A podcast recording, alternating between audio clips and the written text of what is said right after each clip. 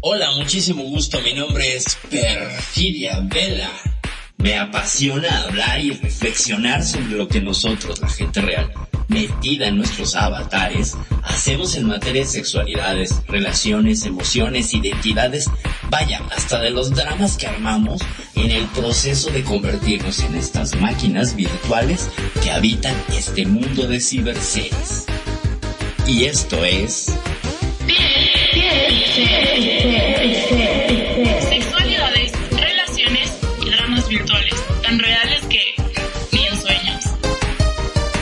Piel.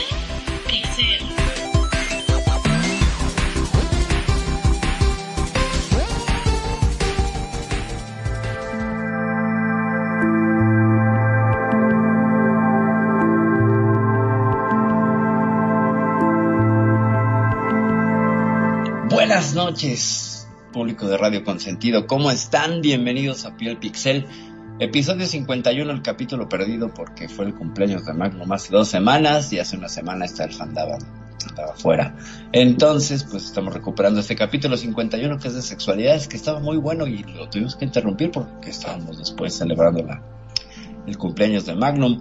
Yo soy Perfidia Vela y seré su anfitrión en las siguientes dos horas en este programa que, bueno, titulamos sexualidades, pero en realidad vamos a hablar de mitos y cosas así de la sexualidad. Y antes de empezar a darle que es mole de olla de sexualidad es, quiero presentar a quien me acompaña esta noche, que son queridísimos Dani Jurado y Magnum Dacun. ¿Cómo están? Buenas noches.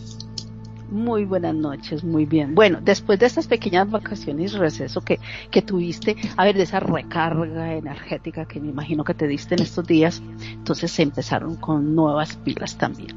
Estrenando también nuevo punto de la radio para que vengan Sí. a, a noveleriar y a disfrutar también, cero la, poquito la, y pasando bien bueno. Así que muchísimas gracias y bueno, sí, de verdad, que después del cumpleaños de Manu dejamos este tema ahí bien, veremos y vamos a disfrutarlo hoy bastante, a ver con qué nos traes de nuevo para aprender. Así que bienvenido a todos nuestros oyentes, a los que están escuchando y bueno, sé con la cambio el horario. Entonces Exacto. estamos un poquito antes o un poquito después, yo ya no sé ni en qué estamos, pero estamos. Así que a disfrutar, muy buenas Es lo mejor gracias. estar. es lo mejor estar. La verdad que sí, eh, hay que estar siempre.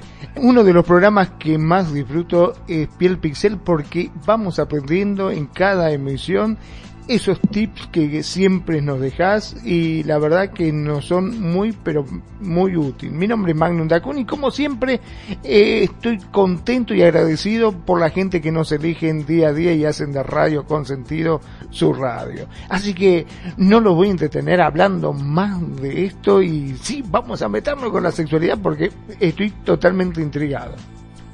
Muy bien, pues vamos a darle y aprovechamos para darle la bienvenida a mi bro renegado. Bro, bienvenido. Qué bueno tenerte por acá. Creo que traes tu micro abierto, bro. No lo sé. El radar así me lo indica. Bueno, pues hoy vamos a tener un enfoque diferente, muy diferente, porque vamos a analizar esto desde una óptica que pertenecería más bien a otro programa, pero ustedes irán descubriendo a qué programa. A ver, si yo fuera un visitante del espacio de otro planeta, y voy a utilizar el ejemplo de, ¿conoces las babosas? Estos animalitos que son como tlaconetes, que son como caracoles pero sin, sin caparazón. Bueno, imagínense que la raza de donde vengo y el planeta donde vengo somos unas, una suerte de babosas inteligentes, ¿no? Y entonces hemos llegado a la Tierra y, y pues estamos tratando de, de, investigar sobre sus hábitos reproductivos principalmente. Y entonces pues hemos abducido a un par de personas que son Nani y Magnum y los tenemos aquí en la nave. Entonces pues les empezamos a hacer preguntas. Ya después de que les quitamos la ansiedad de ser abducidos y que se enfrenten a una babosa extraterrestre llamada perfidia. Eh, ¿cómo, cómo, ¿Cómo definirían el sexo en el planeta Tierra? ¿Cómo se reproducen primero que nada? Cualquiera de los dos que pueda responder, por favor. ¿Quiénes las babosas? No, los secuestrados, abducidos, ustedes. Nosotros. Ah. Bueno, no, no, vamos a hablar de lo que, eh, de lo que me enseñaste en Euforia, sí, sí. Así que, yo no sé nada, ¿eh? Vengo de un planeta que allá, no, no, pero yo voy a retomar ese, que allá nos llevan y nos meten unos, unas, unas pinzas y unos tubos y unas cosas y que después nos hacen creer que estamos por allá metidos en, en un, en un túnel, en una cápsula, haciéndonos quién sabe qué cositas por allá, el delicioso, el delicioso con tubos. Exacto, el delicioso con tubos. Eh, pues no, resulta que esa es otra especie. Nosotros no somos tan invasivos, somos más bien de preguntar, somos un poco más amables. No bueno, introducimos tubos ni catéteres en nuestros sujetos de estudio, preferimos indagar primero en su conocimiento. Entonces, Está bien. Digamos que cómo lo, cómo lo hacemos. Y bueno, lo hacemos con mucho placer. lo hacemos como ¿Pero podemos. ¿Qué hace? ¿Pero qué hace? es lo que yo quiero saber. No, no, no, no, no. El coronavirus. El acto. el acto. ¿Qué acto? El acto. ¿A qué se refiere? Explícamelo. Yo no sé nada de tus costumbres humanas. Bueno, eh, es un intercambio de fluidos. Ah, ok. Es un intercambio de fluidos. Eh, hemos visto también a los cálidos de su especie que levantan la patita y echan fluidos. ¿Ese tipo de intercambio de fluidos? No, no, es un poquitito más complejo. es un, un poquito más complejo. Ay, Dios santo. Bueno, este, hasta todo le dio a Magnum, dice Renega. Uy, Dios, está, sí, sí. Menos mal que no hay una cámara porque si no estaría viendo mi rostro totalmente colorado. Estoy colorado como un tomate. Pero bueno, vamos a explicarlo. Directamente nosotros, este, según nuestra evolución, eh, tenemos un, hacemos un acto que se denomina sexo, en la cual consiste en la introducción del pene dentro de la vagina de la mujer, o sea, del, del macho de nuestra especie a la hembra de nuestra especie, y le inseminamos, o sea, le damos nuestro esperma para que ellos, o ellas en este caso, la fecunden y puedan, este, así eh, continuar con nuestra especie, digamos, ¿no? Bueno, pero eso sería la reproducción. Sí, ciertamente. Aprovecho para darle la bienvenida a mi cuñada, a mi cuñada Kenya. Te ponemos en, en este en contexto. Estamos simulando que Magnum y Nani han sido abducidos por una especie de babosas extraterrestres que vienen a investigar sobre los hábitos sexuales de los terrestres. Entonces, pues estoy sin saber nada sobre claro. humana. Acá, perdón, ¿no? Pero renegado, perdón. Sin saber nada. Sí, sí, renegado acá nos dice este que hay condones también con sabores, pero eso es otra cosa. Bueno, básicamente retomando el tema, como había dicho, creo que lo dije bastante bien, ¿no? Consiste en la procreación en este aparearse o como lo decimos acá en en el acto que Pero mira, yo quiero decir algo, yo quiero complementar algo, señorita Babosa. Gracias. eh, mira, eh, aquí en, en, en esta especie humana, vamos a decirlo así, en el planeta de donde me atujiste, existen varios contactos de estimulación del cuerpo tanto del, del, hombre como la mujer y también en diferentes especies también tienen estimulaciones para poder tener un acto, eh, un coito. Pero a través de la sexualidad, vamos a decir esto, a través de la sexualidad hay muchos puntos, muchas zonas, muchos, eh, vamos a decirlo así, términos o, o ¿cómo se dice? Para poder empezar a buscar esa estimulación eh, del cuerpo, pero también la sexualidad también está, depende de la forma como piense la persona o como defina su propia sexualidad en entendimiento, en compartir con la misma sociedad. Entonces también esta palabra se puede complementar en diferentes, en diferentes eh, mm, términos para saber qué es lo que necesita. Si es en el caso de la reproducción, la sexualidad, tal como el ser humano que se puede estimular hasta con el hablar, con el escuchar, con el sentir, con el aire, con cualquier eh, contacto que se tenga, se puede tener un estímulo. O la sexualidad de reproducción total. Entonces, eh, depende de lo que tú quieras saber y a dónde quieras enfocar el conocimiento que quieras extraer de nosotros. Mm, ok, bueno, pero, perdón, acá San, la Biblia, este, San Wikipedia dice que el proceso de reproducción humana participan dos tipos de células sexuales o gametos. el gameto masculino o espermatozoide y el gameto femenino u óvulo, que se unen en el sistema reproductivo femenino. Cuando un espermatozoide fertiliza, o sea, se une a un óvulo, este óvulo fertilizado recibe el nombre de cigoto. He, escuchado que ustedes los humanos ponen eh, heces de animales para fertilizar las plantas. ¿Esa es la fertilización a la que te refieres? Eh, hay algunos que hasta le hacen pis también, ¿eh? Ojo, yo he visto. Ah, y con eso se reproduce.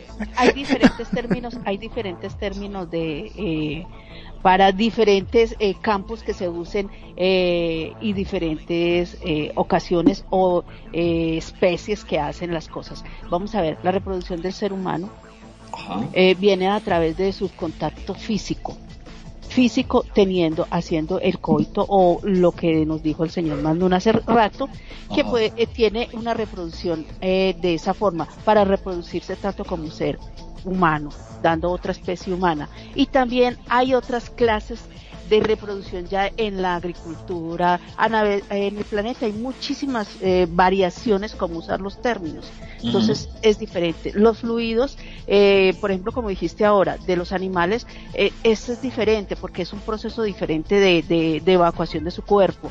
Más los fluidos que a veces se usan, términos que se usan del fluido del ser humano, que tiene cierta química de, feromonas para hacer que eh, haya un contacto más, eh, ¿cómo se dice cuando?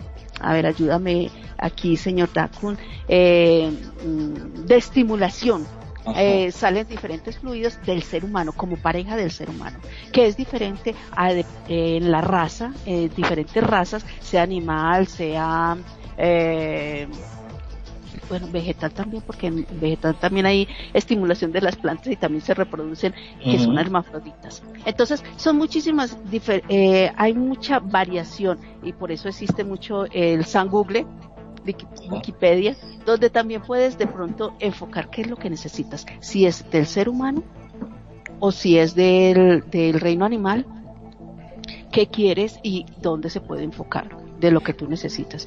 El, eh, los animales también tienen su forma de, de, reproducirse eh, y los humanos también, entonces son cosas muy diferentes, pero que a la larga siempre tienen un margen de detalles donde eh, la estimulación y la reproducción es totalmente eh, mm, llegado a un término específico. Ok. Pero, perdón, ¿no? Ahora, Señora Babosa, eh, puede ser que eh, nosotros no sepamos a veces cómo decirlo porque estamos muy acostumbrados a hacerlo. Pero eh, acá tenemos un locutor que se llama Renegado, que él puede llegar por ahí a encontrar esas palabras que nosotros no, no encontramos como para decirlo.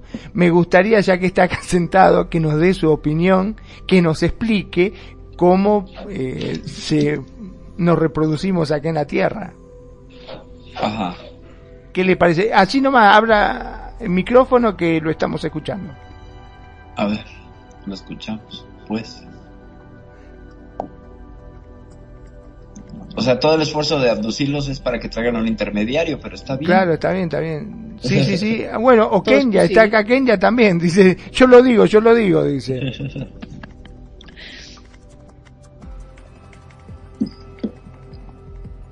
Ah, ese fue real. Ah, pero mira, el dejo escrito aquí. Oiga, señorita babosa. A ver, ¿qué dice acá? Vamos a verlo aquí. ¿Qué dice? Oiga, pero díganle a la señorita babosa que, no solo hacemos eso por para reproducirnos, sino que también por placer. Ok. Bueno, yo lo que entiendo hasta ahorita es que en su especie, para reproducirse van a San Google. Y ese San Google, pues ya lo resuelve todo, ¿es así? No, no, no, eh, es un poquitito más, más claro.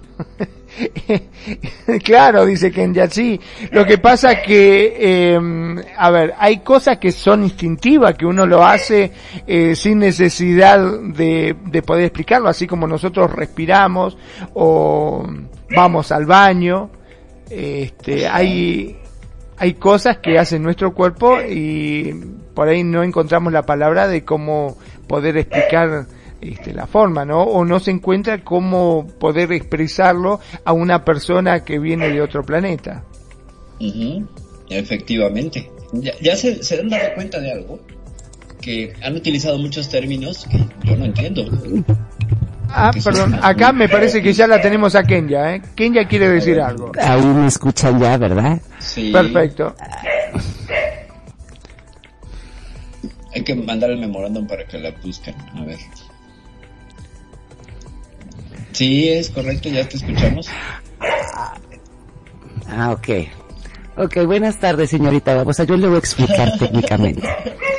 Este, para poder tener sexo aquí en la Tierra, el hombre introduce el pene en la vagina, que es el aparato femenino, y el hombre que tiene el pene es el, el aparato reproductor masculino no siempre es este para reproducirnos, sino también puede ser por placer. No lo hacemos por sangogol. Sangogol es para que usted lo utilice y tenga una idea del aparato reproductor femenino y el reproductor este masculino. Pero eso es más o menos este como lo manejamos aquí en la Tierra. Si quiere usted tener una idea, la invito a que, como dice este Nani, este visite Google y pueda más o menos este darse cuenta, pero es más o menos así, no estamos a San Google, o sea, necesitamos un poquito de, como dice Nani, un poquito de estímulo antes de llegar al este, al delicioso, pero más o menos es así, este, mi señorita babosa. amé, amé la descripción. Sin embargo, sigo sin entender una palabra. La palabra sexo. ¿Qué significa sexo para ustedes? ¿Qué es el sexo? Porque la dicen mucho, pero no entiendo. ¿Por qué tienen que ser dos? Si yo vengo de un planeta donde pues somos hermafroditas, para que ustedes me entiendan.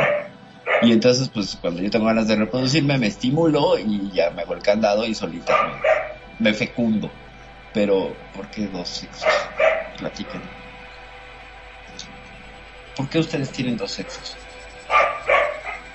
¿Por qué tenemos dos sexos? Mire que hay tanta, tan... dos sexos? Yo digo, ¿no? Hay tanto, se supone que usted, señorita Babosa, viene de un planeta que eh, tiene una inteligencia superior a los terrestres, ¿no? No, no, no, no, no es superior. Tenemos otra tecnología, pero no es superior. Tal vez no superior que venga a investigar. ¿No quiere que le cuente de cómo construimos casas acá? No. le puedo hablar de otra cosa si usted quiere, señorita babosa. ¿Por qué tenemos que hablar de sexo? le puedo mostrar tantas cosas, le puedo contar. Señorita babosa del planeta de los babosas. Gracias. Babosarium, por favor. Babosarium. Es el planeta Babosarium. Voy a decirle, voy a decirle algo. Mira, eh, la definición de, de sexo eh, el ser humano, nosotros como seres humanos, eh, sea a la realidad de, de, las cosas como definición como tal, no sé, nosotros nunca investigamos qué es el sexo.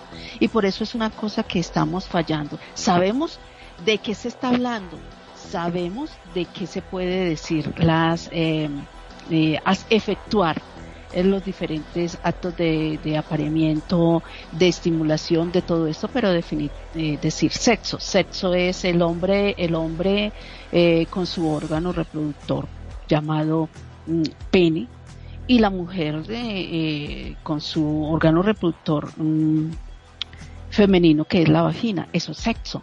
Tienen ambos diferentes. ¿Por qué son diferentes? Ahí sí, me corchó totalmente, pero es algo que, que está definido que el sexo es eh, la diferencia entre el macho y la hembra. Ahora le cuento una cosa. Usted sabe, señorita Babosa, que cuando hace muchos, muchos años atrás, este, cuando el hombre pisó la tierra, eh, no sabía que copulando, no, no, no, este, o sea, eh, bueno, eh, convengamos que cuando se generó la vida en la Tierra, ¿no? Este, primero éramos este, renacuajos, éramos pescaditos, este, y así fue. Eh, claro, fue evolucionando hasta que empezó a pararse en dos piernas y bueno, hasta lo que somos el día de hoy. En ese momento, cuando el hombre eh, no, no sabía que participaba cuando tenía sexo en la procreación. No sabía cómo se hacía. Es más, eh, inclusive se creían que las mujeres eran diosas, eran deidades, porque podían procrear. No sabía que el hombre también intervenía en este acto, ¿no? Ahora tengo una pregunta. ¿Qué es un hombre y qué es una mujer? No me queda claro. ¿Cómo los distingo? Ah, es fácil. Eh, ¿Qué es un hombre y qué es una mujer? De eso, antes de eso, es tan fácil. Si usted tiene dos babosas enfrente, puede decir cuál es la babosa macho y la babosa hembra. ¿No, verdad? Ah, pero qué cosa de baboso. qué cosa de babosa. Estoy igual. Estoy igual. Para que entienda mi perspectiva. Claro, sí, sí, sí, sí. Este. Bueno, en el caso de los hombres, eh, no puedo decir que tiene el pelo más corto. Que hay hombre que tiene el pelo más largo. Tiene algo que lo distingue de las mujeres que tiene la nuez de Adán, por ejemplo. Este, la nuez de Adán, por donde Entonces, Adán, no, Adán no tiene nuez. Supuestamente, imagino que no, porque... Todos tienen la nuez de Adán, ¿no? Claro, exactamente, Adán no, no, la tiene. Es como bailar eh, sin cesar. Nadie claro. Cesar a bailar, Normalmente digamos que lo, las mujeres se distinguen de los hombres porque tienen los pechos más grandes que los hombres. ¿Por qué los pechos si nada más veo que tienen un pecho? No tienen, dos tienen, no tienen dos abdómenes, tienen un solo tórax un solo tórax, pero con dos pechos. Dos pechos, ok. Yo se los conté, les juro que son dos. Si tienen tres ya ahí me sorprendería, pero tienen dos. glándulas mamarias. O glándulas mamarias, tienen dos glándulas, mamarias, pero más grandes que las de los hombres. Ok. ¿Y esos por qué se llaman glándulas mamarias? ¿Porque son de las mamás?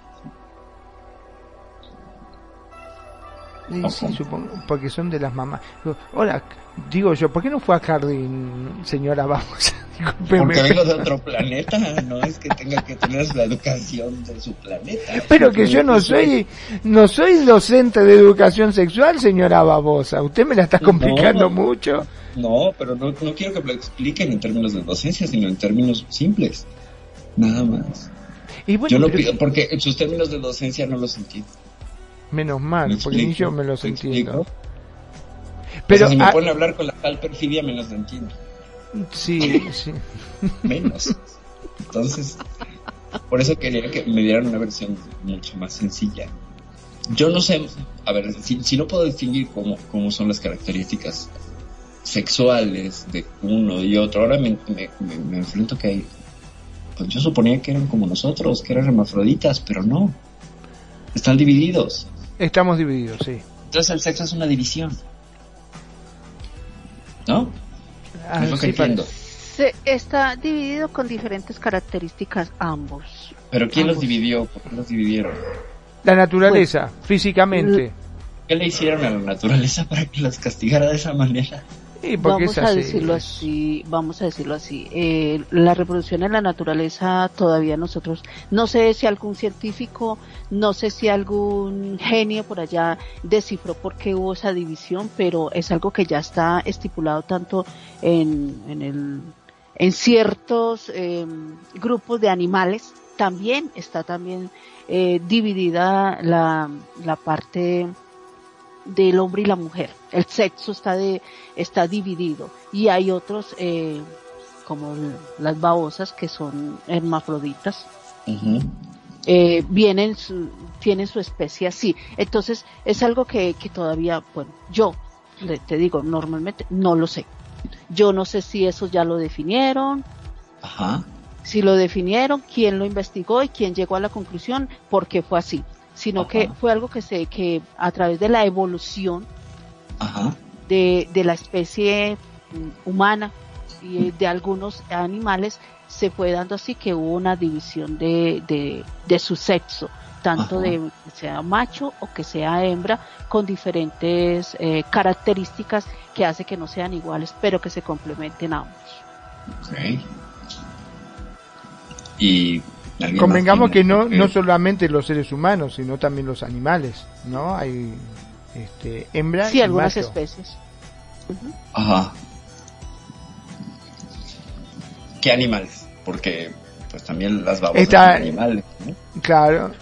Eh, por ejemplo, el perro y la perra, el gato y la gata, león Ajá. y leona, tigre Ajá. y- los tigres Los también, caballos. caballos, los el- burros, los burros, el amigo burro, el Los famoso ya. el burro y la burra. sí, sí, aguantadora la burra. Este, eh, ¿qué más? El jirafo y la jirafa,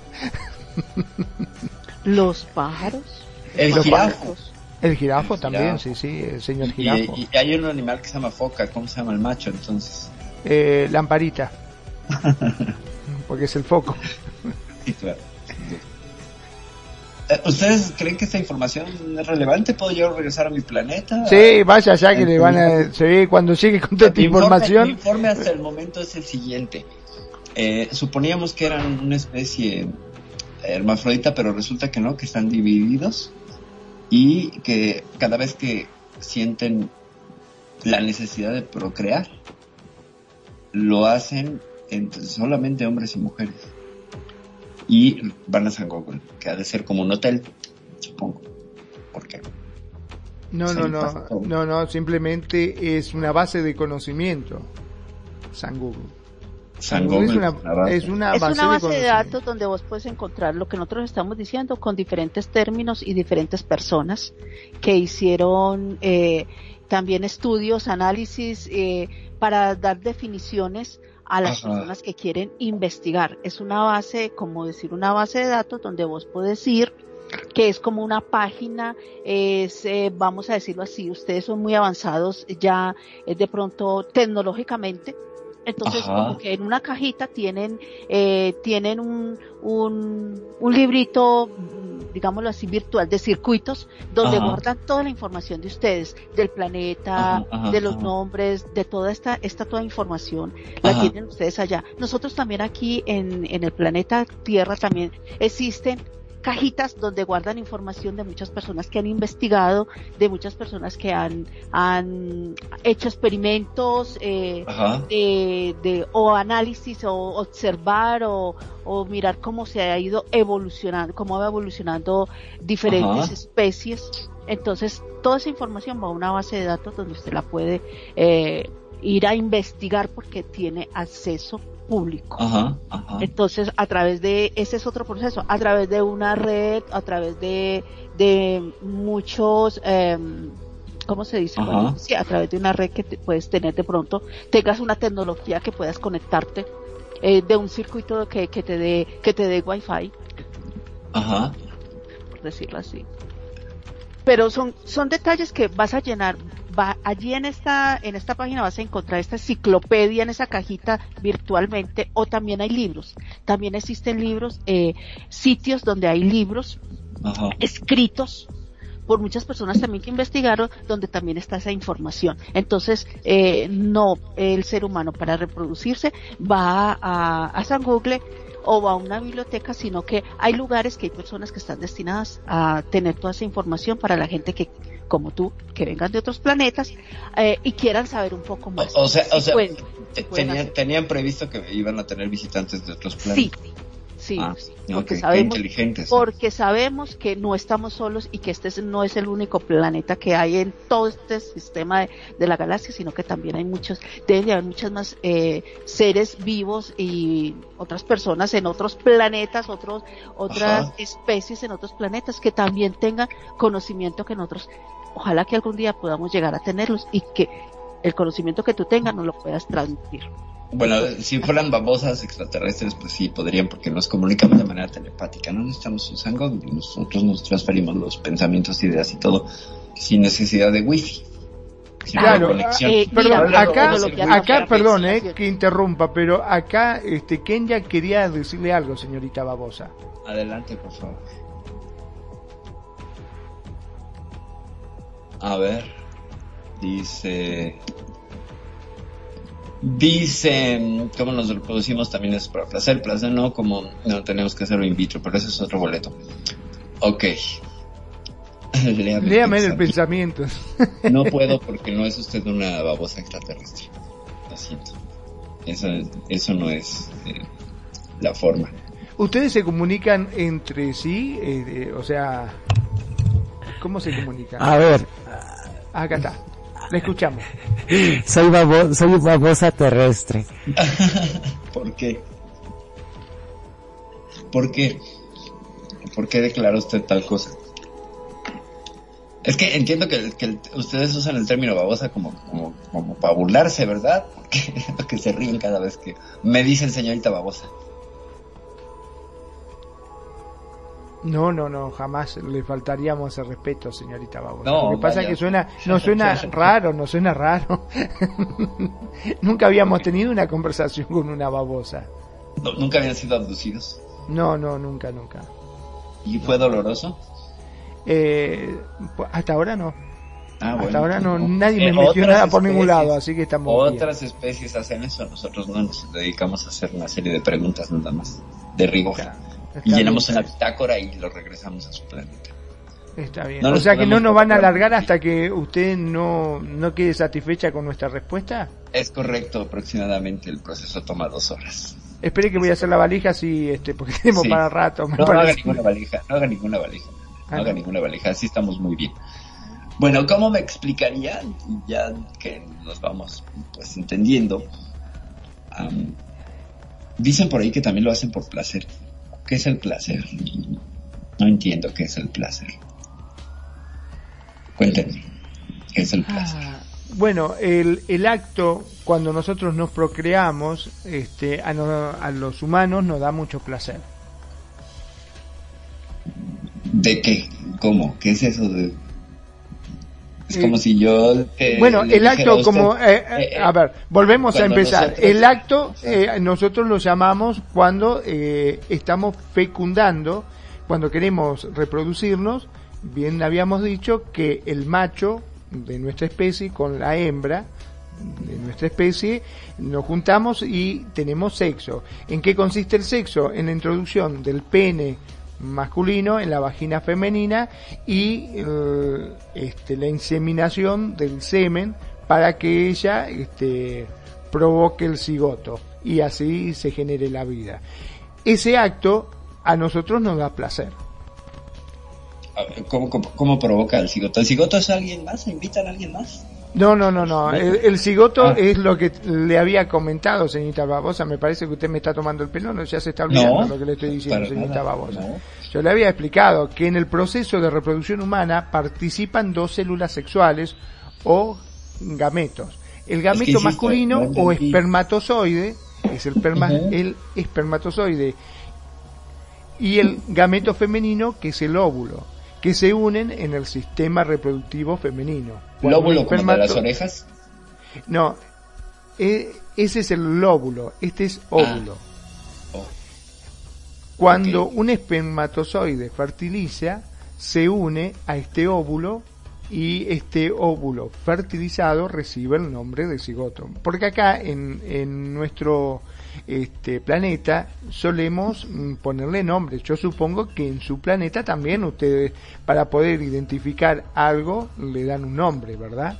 Pues sí, pero es como si yo te dijera que cada vez que hacemos el snusnu nos da un blip. Bueno, no pero... entenderías, os- ¿me explico? Entonces, perfecto, pero yo como un no- término. Pero ¿cómo hago yo para poder eh, en- A ver, entender dos ¿Dónde se producen los cigotos? En, en los cigotos, en eh, dentro de la mujer. Eh, Entonces el hombre no tiene cigotos. Porque dijiste El- masculino. No, eh, ¿No hay el- cigotos masculinos? no, es femenino, creo yo. No sé. ¿O no es una parte de.? Uno- ¿Cada quien aporta una parte?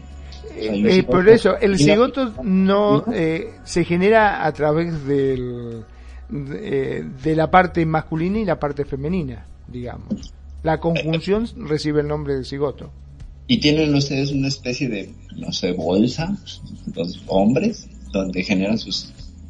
de esos masculinos? Los espermas. Sí. En los testículos. Ok. Y entonces, si un hombre pierde un testículo, ¿es monocigoto? No, pero el, el cigoto es el nombre que recibe justamente cuando eh, se une el esperma femenino con el óvulo mm, eh, femenino. El esperma femenino. El esperma masculino con el esperma mm, masculino con el óvulo femenino. Cuando lo fertiliza, eso recibe el nombre de cigoto. O sea, si el óvulo de la oreja quiere decir que ustedes tienen sexo ótico. Ah, pero usted es una pin... una pinche babosa. Me está tomando el pelo. No, Escúcheme, le voy a pegar una patada en, eh, en el que te dije la voy a mandar de vuelta a su nave, de que me joder. Pero es que en mi nave, así que no puede mandar usted de vuelta a ningún Pero lado. no es este el eso. óvulo, es óvulo, óvulo. Yo le había comentado que es óvulo, no lóbulo. El lóbulo es de la oreja. El, Ah, si usted me Perdón. va a andar cambiando las palabras que yo le estoy es que no diciendo, con lo que me está costando decir. Discúlpeme, tienen muchos acentos ustedes los seres humanos y es difícil Sí. distinguirlo. Y dos, por eso hacen pocas investigaciones en su planta porque son bien agresivos. Qué barbaridad.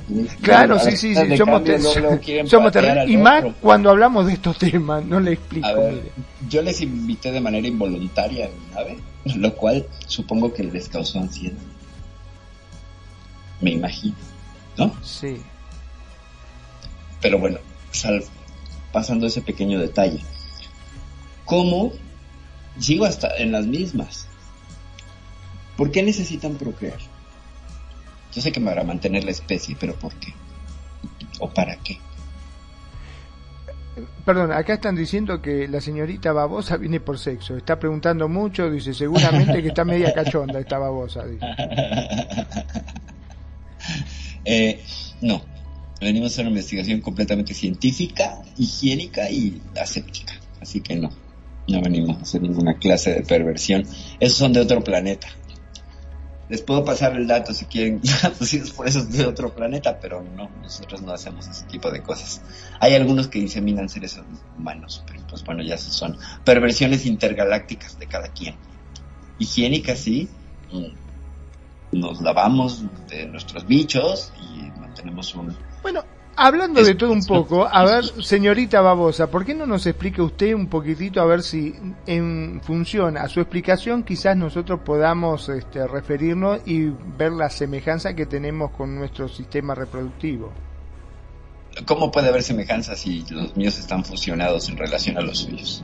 Bueno, no sé, usted cuéntenos, porque yo la verdad que no conozco nada del, de cómo se reproducen las babosas. eh, no, pero eso, eh, según tengo información, usted se declaró abiertamente en contra de hacer cualquier clase de programa sobre la reproducción de las babosas. Así que no puedo pasarles información, es demasiado fuerte para usted.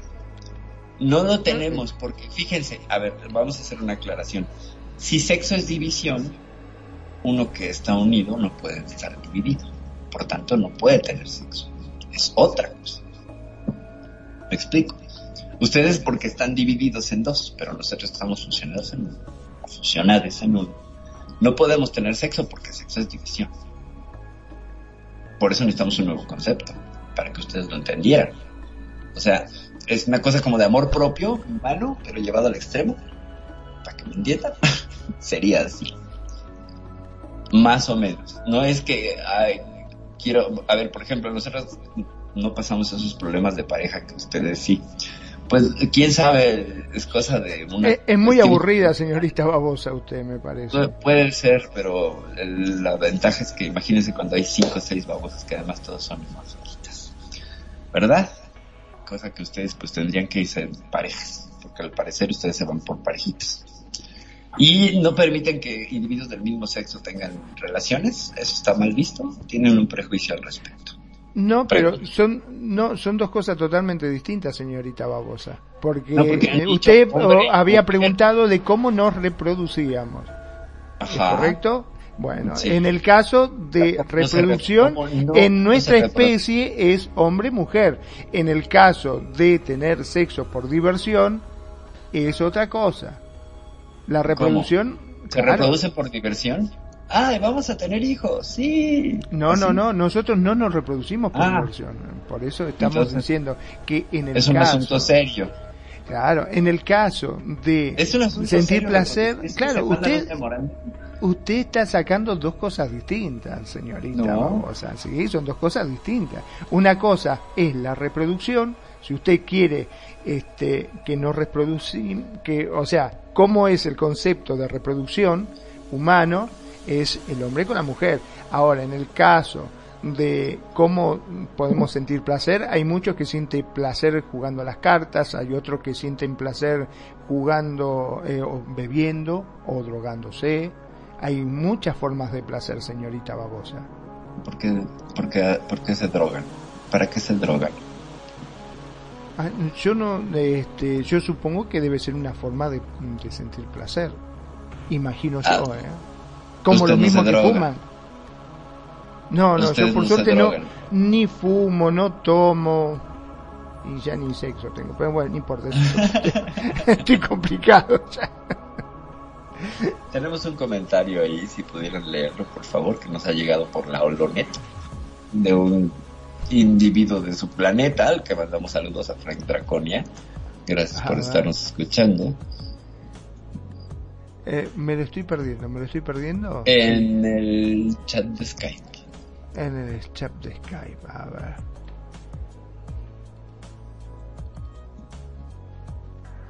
Llego, eh, ya llego, señorita, vamos a discúlpeme, lo que pasa son los nervios. Nunca había sido abducido antes y realmente me pone mal todo esto. A ver, ¿qué dice acá? Frank Draconia. Los teóricos de los antiguos astronautas llegaron al programa. Saludos, interesante. Muy bien, muy bien. Los teóricos de los antiguos astronautas. No sé de qué, no sé de qué estén hablando. No sé de qué estén hablando. Pero bueno, me preguntaban cómo se reproducen las babosas. Y es muy interesante, pero para contarles un poco, para que entiendan, eh, solemos apuñalar a la pareja después de tener sexo. Tenemos una especie de hueso que se llama jibia y que se utiliza para apuñalar a la pareja porque como no tiene un orificio para recibir el bueno sí lo tiene cuando es ella misma la que se aparea pero si es otro individuo hay que hay que apuñalarlo para que pueda entrarle el líquido lo cual supongo que es algo parecido a que les causa placer a ustedes los seres humanos también hay una suerte de penetración el único eh, elemento u órgano sólido que tenemos en nuestro cuerpo, en nuestro gelatinoso y bello cuerpo, es, es eso, que se llama jibia. También lo tienen los moluscos de su planeta, como el calamar y como el pulpo. Sí, así es, es a nivel extremo, pero eh, es, un, es un comportamiento un poco traumático para ustedes humanos. En realidad es mucho más bonito cuando es mm, digamos que nuestro órgano sexual es una suerte de flor, como sus flores, que se abre y posee ambos, ambos sexos. Y se va estirando hasta que encuentra el órgano sexual de otro cuando vaya a hacer una, va a hacer una reproducción eh, de cuatro vías, no solo de dos, como ustedes, sino de cuatro. Es decir, un individuo hace de hembra y el otro de macho y luego intercambian papeles. Y ambos van a ser madre y padre a la vez. Pero estas Ah. dos flores terminan dándose un beso. discúlpeme, ¿no, señorita Babosa? Pero veo que sabe Dígame. bastante usted ¿eh? de lo nuestro. Pues cómo no voy a saber si es mi sexualidad. Ah, Pilluela, ¿Quién no, dijo? no, pero también está comparando mucho con la nuestra, o sea que usted también sabe bastante de la nuestra. Mm, porque ustedes me han explicado. han No, usted ya sé, venía, no usted sé. anduvo por wiki, usted estuvo por Wikipedia, me parece, ha No, estado lo que pasa es que- buscando. lo que pasa es que entre algunas ondas de radio pues sintonizamos de pronto el pixel Ah. euforia. Entonces, esto Ah, es un bien, bien, bien. crossover. Justamente es un crossover.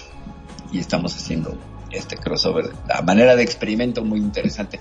Pero bueno, continuando ya un poco de manera más seria, queremos mandar saludos a toda la gente que nos está escuchando por TuneIn, por Anchor y también a toda la gente que nos escucha en Evox y la gente de España y la gente de Estados Unidos, Argentina, Uruguay, que también nos escuchan, a todas las personas que nos están que nos están sintonizando, que nos sintonizan un día después por Spotify y YouTube. Muchas, muchas gracias a todos por su atención. estamos llegando a la mitad del programa y creo que es un momento de ponernos un poco más serios y de dejar un poco el la chanchullo y el desmadre de todo este que se nos ocurrió en este programa que bueno pueden esperar de todo La babosada. la babosada y salí con mi babosada exactamente tenía que salir con mi babosada pero no pueden negar que se lo han pasado muy bien y que se han divertido bastante porque yo sí como me he reído que me digan señorita babosa pero volviendo al punto y eso es lo que quería intentar probar cosa que no logré verdad pero bueno siempre hago eh, cómo es a veces difícil hablar de la sexualidad no cuando alguien no tiene un referente y cuando no sabe. Y lo peor es que la gente a veces no tiene un referente y no lo sabe, tiene un montón de ideas preconcebidas sobre la sexualidad. Magnum, ¿tú qué opinas? Pero eso es totalmente cierto, tal es así de que eh, la mayoría de los niños cuando le preguntan a sus padres, eh, ¿cómo es el qué, ah, no sé, pregúntale a tu madre que ella te cuente. Y cuando va con la mamá, lo que primero dice, no, no, pregúntale a tu padre. Y cuando viene dice, no, pero mamá me dijo lo mismo que me dijiste vos. Bueno, eh, sos muy chiquito, ya cuando sea grande lo vas a entender. Es la respuesta que por lo general le dicen. No, es un tema que podríamos decir, eh, no sé si tabú, pero sí difícil de hablar. Sí, muy difícil de hablar.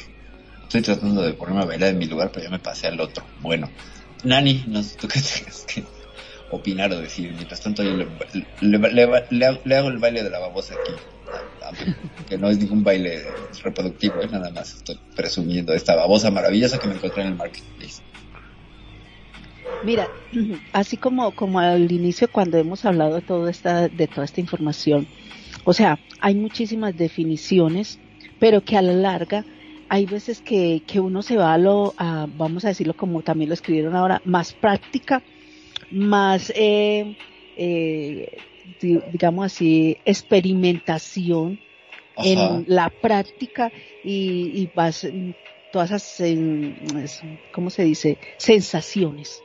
Se van viviendo y a medida que van viviendo, entonces vos vas investigando qué, por qué sentí esto, por qué esto, me pasó esto. Entonces, a medida que te va pasando algo, vos lo vas investigando. No porque haya eh, especialmente, como decir así, cuando estás estudiando eh, una materia que te diga cuando, cuando te pase, te toque en la mano, cuando te hablan en el oído, tú vas a sentir eso y eso se le llama tal y tal. No, no, no hay Ajá. esa, no hay esa forma de, de, de, de enseñanza, sino que hay veces son eh, emociones, sensaciones que con el tiempo se van descubriendo en eh, la pareja como tal o la especie como tal va descubriendo, entonces quieres saber por qué se da eso. Entonces, como términos como tales, así que vos preguntas y decirte que esto es así como vos lo describiste, ahorita que las babosas tienen esto y el sistema de este es así, así, o sea, lo más simple y lo más básico en el ser humano no es,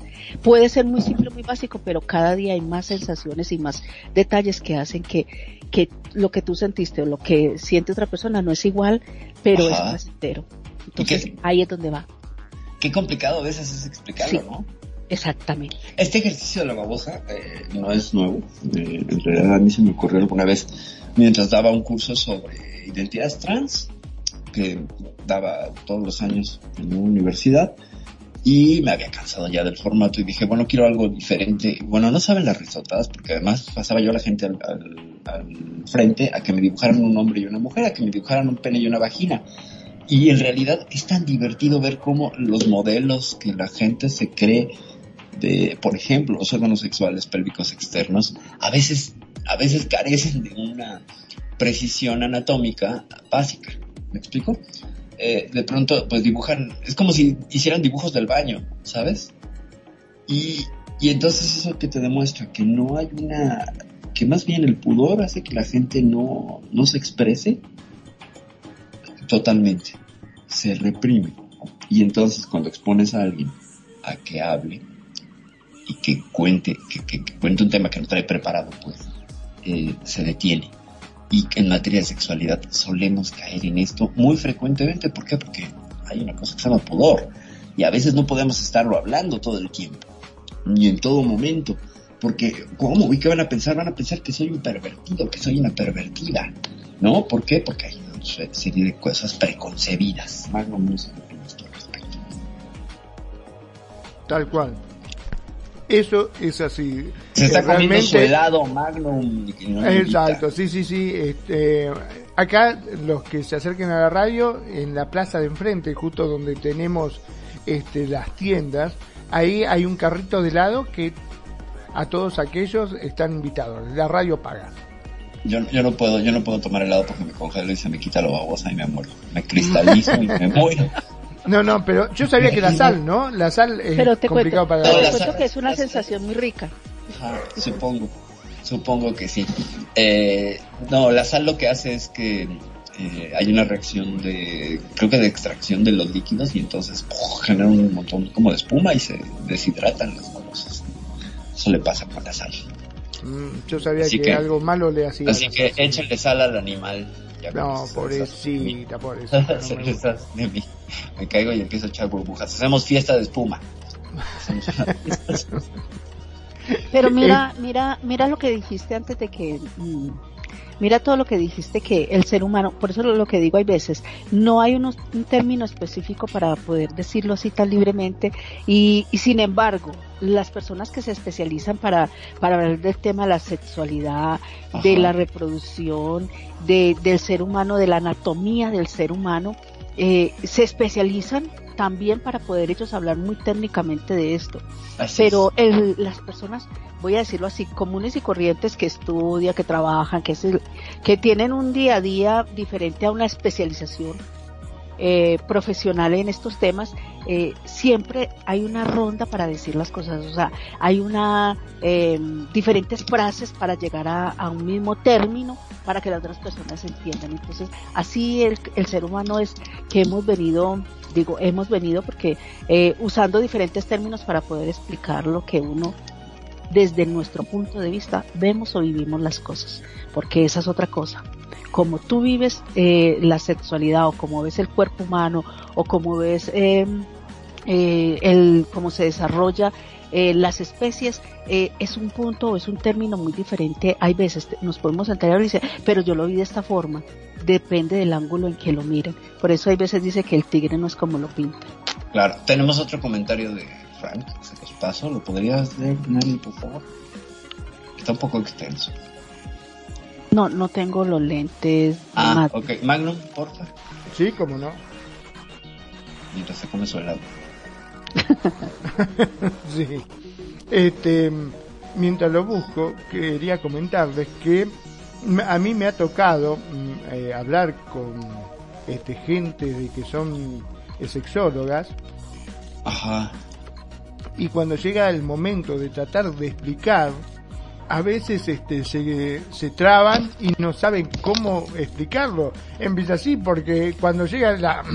pues imagínate, y eh, no saben cómo eh, decirlo y se ponen todo colorado y se ponen mal, ¿no? Y uno dice, pero pucha, este, sos sexóloga. ¿Cómo puede ser que no sepas cómo explicarlo? Debe ser por eso que esta rampola este, es tan famosa porque no tiene ningún tapujo, viste que lo habla muy bien y se expresa perfecto sin necesidad de sonrojarse o ponerse mal, ¿no?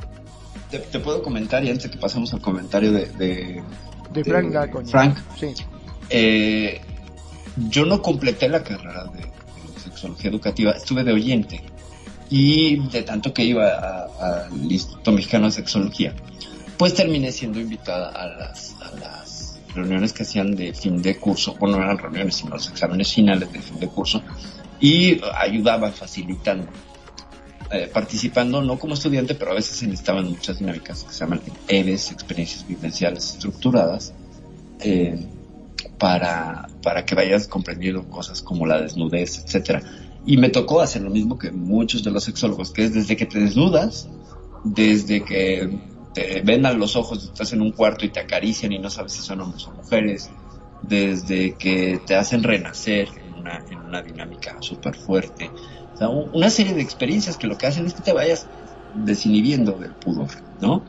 Eh, otra de las dinámicas es que te vendan los ojos y te sacan a la calle una cuadra de distancia del lugar y tienes que regresar solo, sola, con los ojos vendados, eh, para que vayas expandiendo la forma en la que te, la que te presentas ante, el mundo. Entonces, cosas que podrían parecer no relacionadas con la sexualidad, pues finalmente sí lo están para que te desinhibas, para que te rompas y para que te salgas de ese cascarón que a veces te impide poderte comunicar con el otro.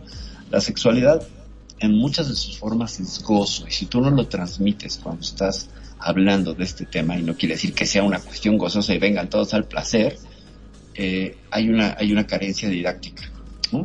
Entonces lo que yo aprendí allí es si vas a hablar de sexo, al menos que sea interesante y no aburrido, porque si me tocó toda una generación de sexólogos que eran demasiado clínicos y demasiado y de traje y así todos serios y ellas muy arregladas parecían que trabajaban en un banco y no eran, no eran sexólogas, hasta que vino un cambio de paradigma lo que permitió es que hubiera como un contacto más corporal, primero con el propio cuerpo, la cuerpa, y poder entonces hablar con el otro desde allí, desde la propia experiencia, porque había como una barrera. Pero ahora sí pasamos al comentario de, Frank, bien. por favor. Sí, como que no. Bueno, Frank Draconia dice, a ver, el placer no siempre es por fecundar violadores también tienen placer e intervienen otros factores. Existe el autoplacer y no se necesita una vagina o un pene, según sea el caso. Y en el ser humano intervienen barreras religiosas y sociales que por desinformación han coartado la libertad sexual. Cuando hay amor entre la pareja, se disfruta más que si fuera en un encuentro casual con alguien que no conocemos y que solo fue lujuria momentánea, porque el hombre aún tiene el instinto animal y es inconsciente de sus actos, pero cuando se es consciente y hay responsabilidad, entonces ya llegamos al nivel de un ser humano y nos salimos del animal interno genético que todos tenemos y ya cada quien elige con quién. Un abrazo. Wow, qué interesante. mandamos Muchas un abrazo. La verdad que sí, ¿eh? Muchas gracias, Frank. Muy interesante. Vamos de atrás para adelante con tu comentario porque hay un montón de cosas que podríamos rellenar el resto del programa con nada más intentar responder tu comentario, si así nos lo permitieras. Bueno, no lo permites, porque lo vamos a hacer. Eh, fíjate que hablas, hablas de, del, del instinto animal y de hacerlo consciente, ¿no? Cuando hacemos los instintos conscientes se vuelven impulsos se llaman impulsos. Es decir, eh, un instinto es, por ejemplo, tener ganas de hacer pipí. La micción es instintiva del cuerpo por el sistema nervioso vegetativo. Te dice, ya se llenó la vejiga, hay que, vaciarla. Eh, si fuéramos instintivos, vaciaremos la vejiga como los perritos donde les cante, ¿no? O sea, donde les dan ganas, allá hacen. Pero nosotros somos una única especie, por ejemplo, que hemos creado arquitectónicamente un espacio para hacer la misión y la otra parte de la evacuación. Es decir, hemos domesticado nuestro instinto. Por tanto, es un impulso. O tienes el impulso, pero hay una parte que se hace consciente, que lo detecta y lo reprime para llevarlo al lugar correcto, socialmente correcto, eh, que hemos convenido en esta especie, que son los mingitorios. Es muy interesante todo el tema de los baños. Fíjense cómo dije espacio todo un espacio arquitectónico que hemos creado para ir a hacer pipí. No nos damos cuenta porque lo usamos todo el tiempo, pero nuestras casas disponen de ese espacio específico. Entonces, desde allí es que hay una muestra de cómo nuestro instinto ha sido domesticado y civilizado. Eh, en el mismo orden de ideas y yo siempre proclamaré que pues, está en el mismo sistema nervioso vegetativo en los celos y la respuesta de territorialidad. Entonces, si con el, y lo repetiré hasta el cansancio, si con la micción hemos creado un espacio arquitectónico y lo hemos domesticado, que nos impide crear no un espacio arquitectónico, pero sí terapéutico para los celos. Es una pregunta que siempre plantearé que siempre me parecerá pertinente al respecto de impulsos instintos y estas cosas. Vamos más adelante. Eh, hay barreras religiosas, sociales y desinformación, ¿no? Que coartan la, la, libertad sexual. Ciertamente sí hay un montón de barreras construidas culturalmente alrededor del goce pleno de la sexualidad. Empezamos porque todos en esta Latinoamérica hemos sido educados de una manera pues básica como judeocristianos, ¿no? Con este pensamiento de eh, el cuerpo es pecado. No estamos haciendo juicios, solamente lo ponemos como un factor cultural que está allí, que, que, que juega, ¿no? Y que aunque tú no sigas esa religión o la sigas o no, es un factor que cuenta, porque si no, tú el otro, cuando intentas relacionarte, y habrá eh, límites y tabúes, etcétera, ¿no? Y tenemos años de estar repitiendo que pues el cuerpo, el cuerpo no debe de usarse. Para alcanzar una virtud, el cuerpo no debe de usarse y que eso es caer en una tentación diabólica, bla, bla, Bueno, el tema es que eh, este otro punto del pudor nos lleva, nos lleva a recordar que tenemos que hacer todo un programa sobre lo que es el pudor, porque es un tema extensísimo, desde sus orígenes hasta cómo nos reprime y nos impide eh, hacer ciertas cosas volutivas y cómo, cómo no ceder ante las pulsiones sexuales que tenemos, ¿no? También esa es otra forma de decirlo, es una pulsión, una cuestión eh, inconsciente que nos viene y que nos dice, es hora de darle el famoso gusto al cuerpo. Y para goces a las de quienes lo escuchan, que se van a reír, es de hacer el delicioso, gente, hacer el delicioso. Así como el helado de Magnum que va a estar delicioso porque no deja de comerse. Y nos dice, el, el, sí, evidentemente el placer, eh, algo que, caracteriza, esta especie, eh, esta especie, ya ven, estoy hablando como una babosa extraterrestre. Algo que caracteriza el placer es que eh, nuestra especie y los delfines son las únicas dos que al parecer utilizan lóbulo prefrontal para hacer de este instinto un gozo, un placer, una de tantas cuestiones hedonísticas que nos permite acceder como un gusto extra, como un gusto de vida o como una celebración de vida a la que tenemos acceso sin necesidad de la pulsión. Es decir, puede que me den las ganas, pero puedo provocar esas ganas. Y entonces cuando provoca esas ganas, pues obtengo más de lo mismo, que es un poco parecido a que es una droga, es un shot dopamínico, ya lo decía yo en la introducción de este programa del texto que pues lo que hacemos en pos de ese shot de dopamina todos nosotros los seres humanos, no las babosas, que supongo que también deben de tener dopamina. Y eh, sí, existe el autoplacer o autoerotismo, que finalmente pues sí, es una forma de sexualidad, es una forma de, ejercer la sexualidad que tampoco está muy bien vista porque hay una serie de tabúes y de ideas que dicen que no, que te conserves, que no es lo mismo si no es con una pareja, etcétera. Gente, les voy a pasar nada más un tip. ¿Quieren ser buenos amantes? Hay que autotocarse. Es la única manera de conocer los límites, de conocer el funcionamiento y de conocer la propia maquinaria antes de ponerlo en juego con alguien más. Así que una recomendación muy sana es que pues jueguen los varones, por ejemplo, a apuñalarse la ingle o jueguen billar de bolsillo, como dicen por allí, que las mujeres pues la perla hay que, que tocarse, hay que estimularse sin necesidad de tener una pareja. ¿Por qué? Porque finalmente es tener sexo con la persona que más amas. ¿no?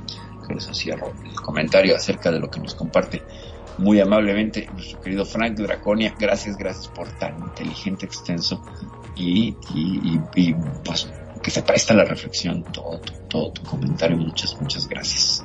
Magno Nani, ¿qué tengo que agregar? Bueno, realmente te digo que si hay algo que me dejó pensando todo esto, ¿no? Es que mal parado que quedaría si tendría que explicarle a un extraterrestre cómo nos reproducimos. Por favor. Todos. Es que justo ese es el ejercicio, porque pues no hay una, primero hay una barrera de imposibilidad de conceptos, ¿no? Y es que si el, yo me instalo el, en, en el plan de no entiendo, es que explícame, es que no entiendo, ¿sabes? Que fue un poco ¿no? Pero usaste muchos términos y, la idea pues, es saber, explícame primero qué es sexo, ¿no? Ahora sí que qué es eso, qué es sexo, ¿no? Y ya desde ahí tenemos para material, si quieres pasarte tres horas hablando, tres horas hablando, te lo garantizo. La dinámica, al menos, este, es muy fructífera, no es de mi autoría, no sé de dónde me la robé, es que no me acuerdo, pero se la robé a alguien, yo nada más le cambié. originalmente es una persona de otro de otro país eh, con el que no compartes ninguna clase de información cultural. O sea, tratarle de explicar a un musulmán que la sexualidad. O sea, dos visiones tan diferentes que terminan chocando. Entonces, de pronto a veces narrarse uno mismo es complicado, es muy complicado. No quedaste mal parado, es normal, es normal. Está bien, está bien. Incluso si a mí me pasara, ¿tú crees que me, no, me, no me soltaban las babosas? Me decían, bueno, te voy a, te vamos a soltar pero en medio campo. Ya no te aguantamos. Vanela de la nave a la perfidia, por favor. Vanela. Vamos a ver si por acá hay más comentarios. Este, sí, es muy difícil. La verdad que hasta dónde llega. Yo, eh, bueno, hace tiempo ya había comentado acá en, un programa que me sucedió de en un trabajo que tenía eh, un local de venta de computación en la cual iba a Buenos Aires a comprar la mercadería. Y en el departamento justamente donde parábamos, así del edificio, eh, hacía como una especie de U, o sea que daba la, la ventana de la cocina enfrentada prácticamente a mm, dos metros, porque había un espacio de aire y luz con la ventana de la cocina del, otro departamento. La cuestión es que en ese departamento la familia completa estaba desnuda. O sea, llegaban a su casa, llegaban a su casa y lo que primero hacían se despojaban de la ropa. Era un matrimonio con una criatura, un nenito. Todos, ¿eh? Todo, el papá, la mamá y el nenito totalmente desnudos. Llegaban, lo que primero hacían se sacaban la ropa. Claro, y tenían la ventana abierta y como e, era tanta la proximidad, vos lo veías. Y yo estaba lavando los platos y por ahí miraba y me encontraba la señora desnuda lavando los platos. Automáticamente bajaba la vista y la señora me decía, hola, ¿cómo te va, Fabián? Que esto, que lo otro. Me hablaba y yo no la podía mirar, me daba vergüenza. Y venía el hombre y te saludaba, ¿qué tal? ¿Cómo te va? Pero normal o sea, era un acto normal. Y yo me sentía tan mal que dejaba de lavar y decía, bueno, ahora vengo. me tenía que ir porque no lo podía ver. Te juro que me sentía mal. Este, de hecho, eh, le dije que puse una cortina porque no, no, no me sentía cómodo. No me sentía cómodo viéndolo, ¿no? Este, no, no es porque tendría un cuerpo feo o cosa por el estilo, simplemente me daba vergüenza. No sé por qué razón me daba vergüenza verlo desnudo. ¿Estoy o me caí? ¿Me están escuchando? A ver, a ver. Eh... Sí. Ah, sí, estamos. Me parece que la que se cayó fue Perfi, me parece. No, no, no, no, no, no, Eh, mutió un momentico RL que estaba escuchando, pero mutió un instante. Ah, ahora sí. Ah. Del pan escucho. No te sí. ya, pero a ver, ¿e-, ¿eran nudistas los vecinos o qué? Sí, sí, eran nudistas. Este, imagino que eran nudistas y de hecho yo me lo crucé en varias oportunidades en el ascensor cuando venían, viste, este, te saludaba y ya eh, lo veía y agachaba la mirada, no, no lo podía cara, no sé, me daba, me daba mucho pudor verlo y hablarlo y tratarlo me daba vergüenza y eso que ya estaban vestidos, ¿no? Obviamente, en el Pero ahí está lo que dijo nuestro, nuestro, el comentario que hizo Fran, nuestro oyente, de, de la moral, de la religión, de, de todo lo que nos meten a nosotros que, que hace que, que nosotros mismos tengamos un bloqueo a, a ser libres en ese sentido. Y eso hay que verlo de una parte normal, no morbosa, nos enseñaron a ser morbosos con nosotros mismos, con el entorno, con las cosas que estaban pasando. Nos enseñaron a que eso es un morbo y ese morbo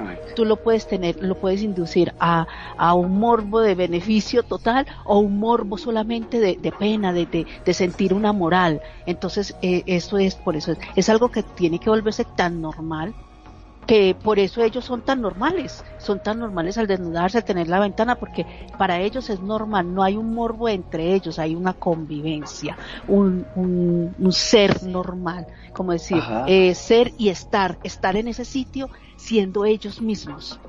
Lo, lo miro desde ese punto. Exacto.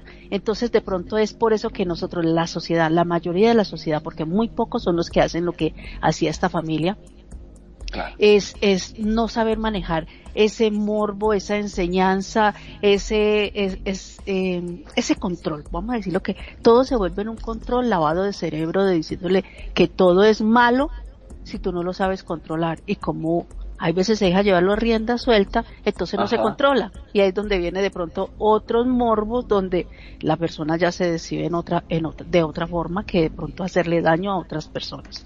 Sí, cierto. Yo pienso así No, no, no, no, no, y totalmente, y, muy acertado tu comentario, porque nos enseñan a, mirar morbosamente, ¿no? Nos enseñan a mirar morbosamente.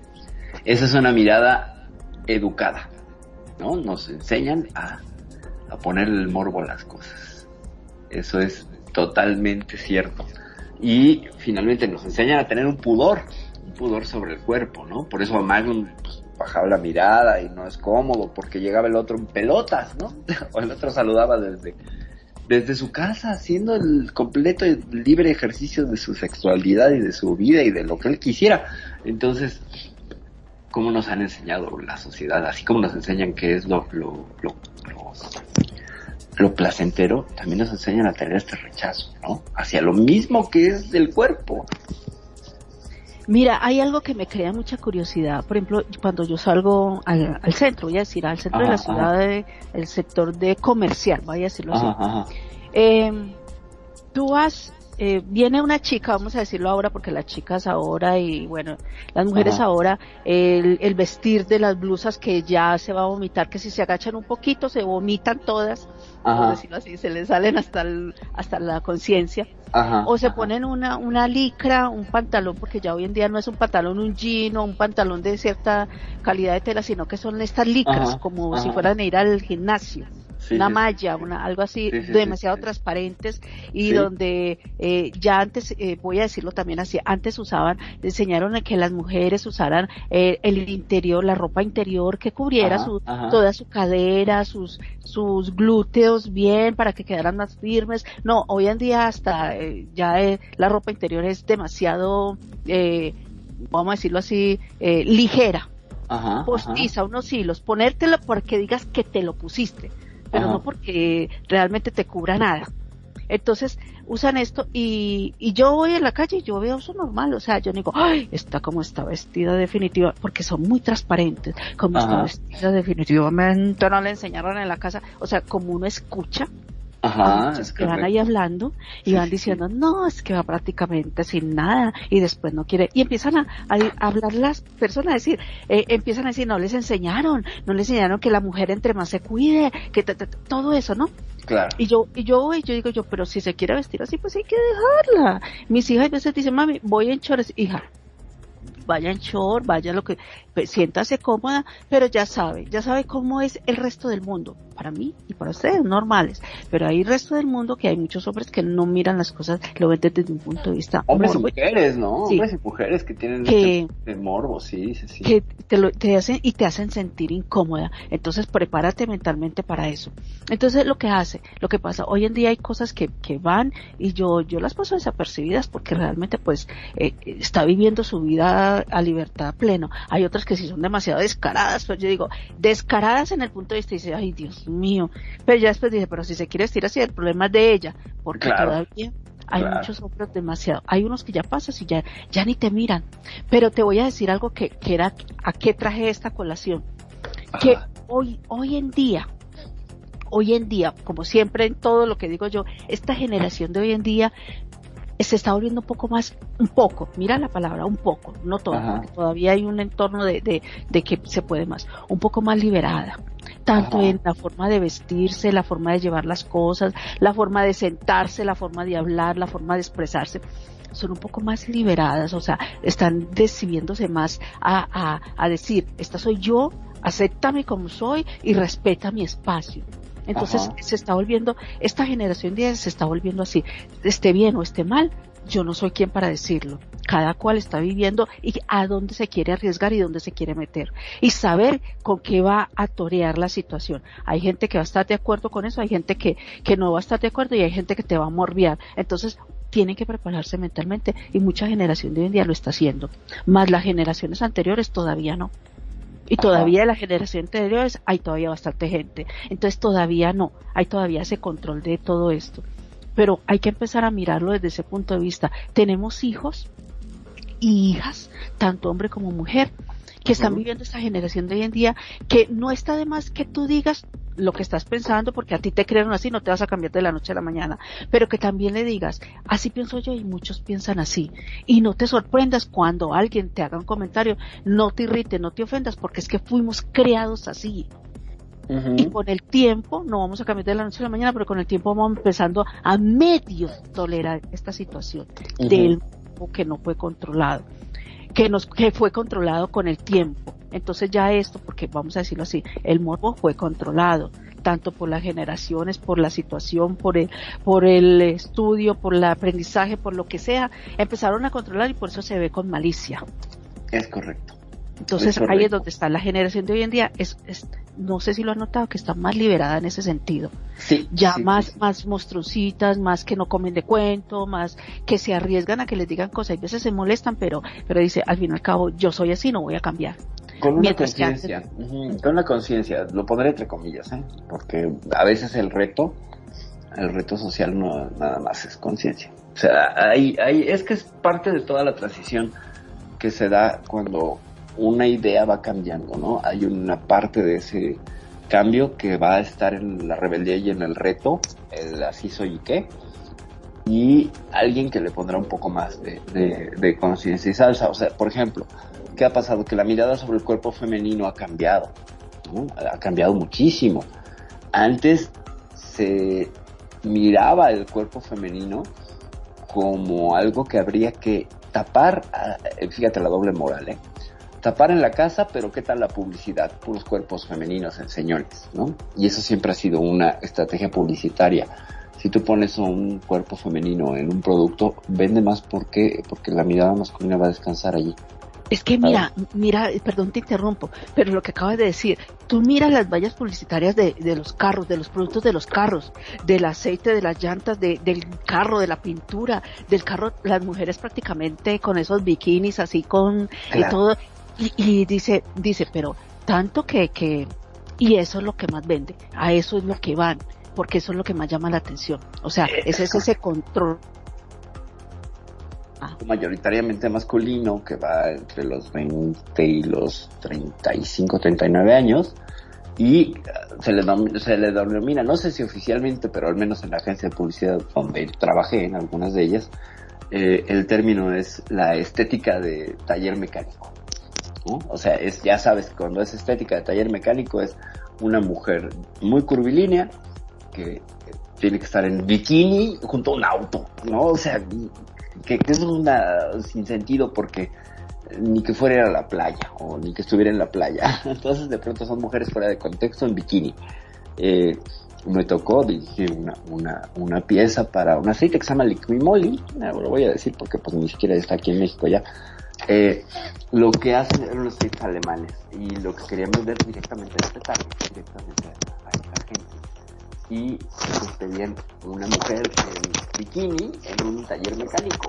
Dame, un segundo que se te está escuchando un ruido. Ahí, aquí, eh, ya, aquí. Ahí, ahí, ya. sí, es que se quedó colgado el micrófono. Bueno, pues nada, repito rápidamente que hubo, me tocó la, la, pues el chance de dirigir, hacer la dirección de arte de una, de un Photoshop de una modelo en un taller mecánico para una marca de aceites. Entonces, me parecía a mí un, pues un sinsentido completo desde el brief que nos mandó el cliente y luego la agencia de, cuentas que nos llevaba la cuenta con nosotros y entonces era como muy divertido porque pues yo sí hice el señalamiento y dije pues que ni que se meta donde en un charco de aceite o que a dónde van a dar, ¿no? Es absurdo, no tenía que estar vestida así pero pues evidentemente ninguna de mis quejas este trascendió porque dijeron lo que queremos es que esté en un bikini, que tenga los colores de la marca, ¿no? Entonces se mandó a hacer el bikini con los colores y el logo de la marca y bla bla bla. El hecho es que el cuerpo vende, la sexualidad vende. Y en esta especie y en esta mirada occidental, el cuerpo de la mujer vende. Y es complicado porque pues con todo lo que es la nueva mirada de los feminismos, que tenemos ese programa pendiente, eh, ya no se puede solo contextualizar en, la cosificación del cuerpo de la mujer, porque también hay otro, otro factor que se, que a veces se suele hacer de lado, que genera una cantidad de empleos muy bien remunerados para las mujeres. Esa es la parte que de pronto ignoran algunas críticas, ¿no? Y que hay mujeres que dicen, bueno, pues va, yo le entro, ¿no? O sea, yo tengo un bonito cuerpo, me presto para esto, y gano bien y me puedo empoderar como mujer. O sea, se, se están olvidando del sujeto mujer por criticar el contexto. Y yo creo que la crítica tiene que ir todavía más profundo hacia el, asunto del por qué la mirada está educada para cosificar eh, al cuerpo femenino. ¿no? Tendría que ir hasta allá. Y esa es en general hombres y mujeres que cosifican. ¿Por qué? Pues porque podemos determinar si como mujeres si ese cuerpo es eh, o no estético. Ya sabes cómo es a veces el colectivo femenino con otras mujeres, ¿no? Es muy cruel, muy cruento, muy crítico.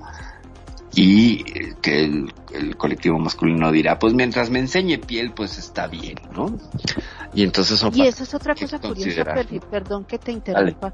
Esa es otra cosa curiosa. Mira, eh, en años, años 40, 50, 60, los 80, el cuerpo te- era más estético y, y que entre más, más pulida, más mm, las curvas bien, bien puestecitas y eh, X, estas cosas, eh, hacía la publicidad más llamativa. Pero hoy en día la publicidad ya y lo que se ha tendido a volcar en, en la forma de la mujer ya no es la parte estética, como decir que tenga un cuerpo muy armónico, una reina de belleza, sino Ajá. que ahora entre más curvas, más al natural, más, más Cupra, que, que más sí. Cupra. más cupra y vamos a decirlo así, con más física, Sí. porque digámoslo así, con más física que se les física. mueva la gelatina, voy a decirle Claro. así, claro. la gelatina más llama la atención. Porque mira, mira hoy en día las cantantes cómo sexualmente eh, están vistiéndose más sexual, más, más llamativo, más, más hilo dental, digo yo, Ajá. más, más, más cargaderitas, más correctas, más látigo, más, más, por decirlo así, eh, salen a estos escenarios y, y ya prácticamente salen en una tanga, Ajá. en, en ropa interior, vamos a decirlo Ajá, así, ajá. en, en lencería, entre más muestren y entre más movimientos eróticos hagan, eh, eso eh, el público ¡ah! A reventar. Ajá, sí, sí, sí, me recuerda a mí ciertos shows que vi en algunos lugares muy underground en los noventas, donde pues esa era la estética, ¿no? Esa era la cosa que saliera la mujer así, pues en tanga y sin brasier a bailar ahí eh, eh, Pero eran cadenciosamente. sitios más Pero era un sitio, no, pero era un sitio destinado a eso justamente. Además me acuerdo, eh, tengo un comentario tan bueno al respecto porque era, el lugar se llamaba el 14, estaba en uno de los barrios pues peligrosones de la ciudad, pero pues eran los que tenían onda para ir a esas cosas. Y entonces fui con una de mis parejas. Y antes de, del show, ponen una mesa y, o sea, se para toda la música y todo porque hay un show a medianoche. Y yo no le había comentado a esta chica, ¿no? O sea, le había dicho de más o menos del ambiente, pero se me olvidó que había un show ahí a esa hora, o creo que no era el mismo día que había ido yo. Entonces, ponen una mesa, aunque ya he visto ese show, una mesa bajita, pues como de metro y medio, como de 40 centímetros de altura, le ponen un mantel rojo y me dice ella muy emocionada, mira, va a haber un mago, va a haber magia. no, pues es que se subieron dos chicas y eh, invitaron al público a tener coito con ellas y el que terminara primero perdía y el que se tardara más se ganaba una botella. Ese era el show de magia y la otra estaba roja y le daba muchísima pena. No, bueno, vaya con la magia, ¿no? Vamos a hacer magia en ese lugar. Pero bueno, el tema es que esa estética y esas dinámicas pues ya las vemos como más, no a ese grado, pero es algo que se ha normalizado mucho más, ¿no? Vemos una eh, es una contradicción impresionante. Tú puedes ver, por ejemplo, toda la moda del twerking, que ya, ya creo que ya está fade out, pero como muchísimas mujeres subieron videos a Instagram y atascaron un video de todas las redes sociales moviendo el culete, ¿no? Y ese era el, el boom, ¿no? Mover el culete de esa manera tan, tan, este, mostrona, tan, tan provocativa, etcétera, eh, sin caer en una, en una, en un juicio de valor, pues así es. Entonces, eh, lo que vimos es una una división, ¿no? Un- una parte de, de, de, de la opinión pública diciendo que son mujeres que no se respetan, ¿no? Eso me parece a mí siempre un argumento tan chistoso, porque... Dicen eso, pero, perdón, dicen eso, pero ¿sabes qué también dicen? Dicen, ay, no, mira eso como se muestran, como son de vulgares como gelatina. Y más abajo hace el comentario otros que dicen, pero ¿cuánto no dirá yo por tener ese cuerpazo de gelatina? Entonces dice uno, eh, el otro ataca y el otro dice, eh, es sí, correcto. Sí, se le mueve todo, pero tiene muy buen cuerpo. Es correcto. Hoy en día se mira eso. Ahora te contrapuntean. Antes eh, hacían los comentarios, el que hiciera los comentarios, y vos te quedabas callado y decías, bueno, sí, pensabas internamente, muy de vez en cuando dabas tu opinión, depende con quién lo estuvieras expresando. Si eran los padres, tú te quedabas callado. Los papás, pues, el papá y la mamá, tú decías, y, y y usted, y usted no vaya a decir nada. No, no, yo no voy a decir nada, porque ¿qué voy a decir contra lo que están diciendo? Pero hoy en día no, hoy en día se contrapuntea inmediatamente y se dice, usted tiene eh, eh, si tuviera los 50 con el cuerpazo que tiene ella, usted sería una mamacita, una mamá espectacular. Hoy en día ni la envidia usted no la deja, ya hacen ese contrapunteo. Pero mira, se está perdiendo, vale, se están enfrentando y están aceptando muchas cosas pero la sexualidad la están llevando a otro ritmo, a un ritmo de morbo, que es lo que vamos, lo que siempre digo, la sexualidad la llevan a un ritmo de morbo, donde van a sacar un beneficio, no porque quieras liberar los pensamientos, no porque estés diciendo, eh, el ser humano somos libres de expresión de con su cuerpo, de mostrarlo, de todo, sino con, con el respeto. Yo respeto tu espacio, tú respetas mi espacio y compartimos los espacios. Claro. Sino más bien de que eh, eh, yo me libero me muestro casi desnuda como sea, me muevo, hago movimientos y todo, pero es para que tú, yo tener el control de, de tus emociones y me sigas a mí. Claro. Entonces es eso, lo enfocan por un lado donde, donde la sexualidad, eh, volvemos a lo de antes, a lo de años atrás, donde era controlada de otras formas diferentes. Hoy Pero es una razón de mercado, es una razón de mercado, de, oferta y demanda, ¿no? Sí. De oferta y demanda, porque cuerpos vas a encontrar variopintos para quien les guste el tamaño que sea. Por ejemplo, en OnlyFans, ¿no? Este lugar donde las mujeres incluso monetizan por mostrarse. Y donde curiosamente el top son las que enseñan los pies. Podrías creerlo. No son las que enseñan las boobies, no son las que enseñan el pubis, no, son las que enseñan los pies. Hay una gran cantidad, o había una gran cantidad de hombres eh, podófilos, ojo, podos pie, no pedos, eh, para que no se parezca a esa palabra que, ¿Qué tanto revuelo causa? Porque ciertamente es muy, muy complicada. Eh, los hombres que son podofílicos, ¿no? Que, les encanta mirar los pies y que tienen este fetiche tan marcado, ¿no? Que además creo que es el número uno de los fetiches, ¿eh? Cada vez me convenzo más de que el fetichismo de pies y de tacones está, pero así en el tope. Sigue siendo una de las partes, sí yo, mira, por ejemplo, lo que he estado sondeando, porque uno en todo este medio va mirando y entre los videos de, de TikTok, de Kawaii, de, de todas estas cosas, va mirando que los pies, eso es un, ahora, eh, más libremente los hombres lo están, es un fetiche que más libremente lo está jalando, o sea, eh, lo expresa con más libertad porque son los pies o sea, lo está expresando. A mí me encanta y, hacen las peticiones raras y extrañas del mundo. Entonces, pero porque son los pies. Hay unos que, que tienen, ya vienen en otro grado que son las manos en otro grado. Vienen ya, no vienen en el, eh, el primer lugar el de los pies y ya después los que vienen a decirlo de los pechos y todo. Los pechos, los glúteos o el cuerpo, ya es como tan estándar que ya esto es tan estándar. De cajón, sí. Entonces ya no se, ya no dicen, no quiero ver más, quiero ver que te pongas esto. No, ahora empiezan a pedir cosas muy extrañas, hasta las orejas.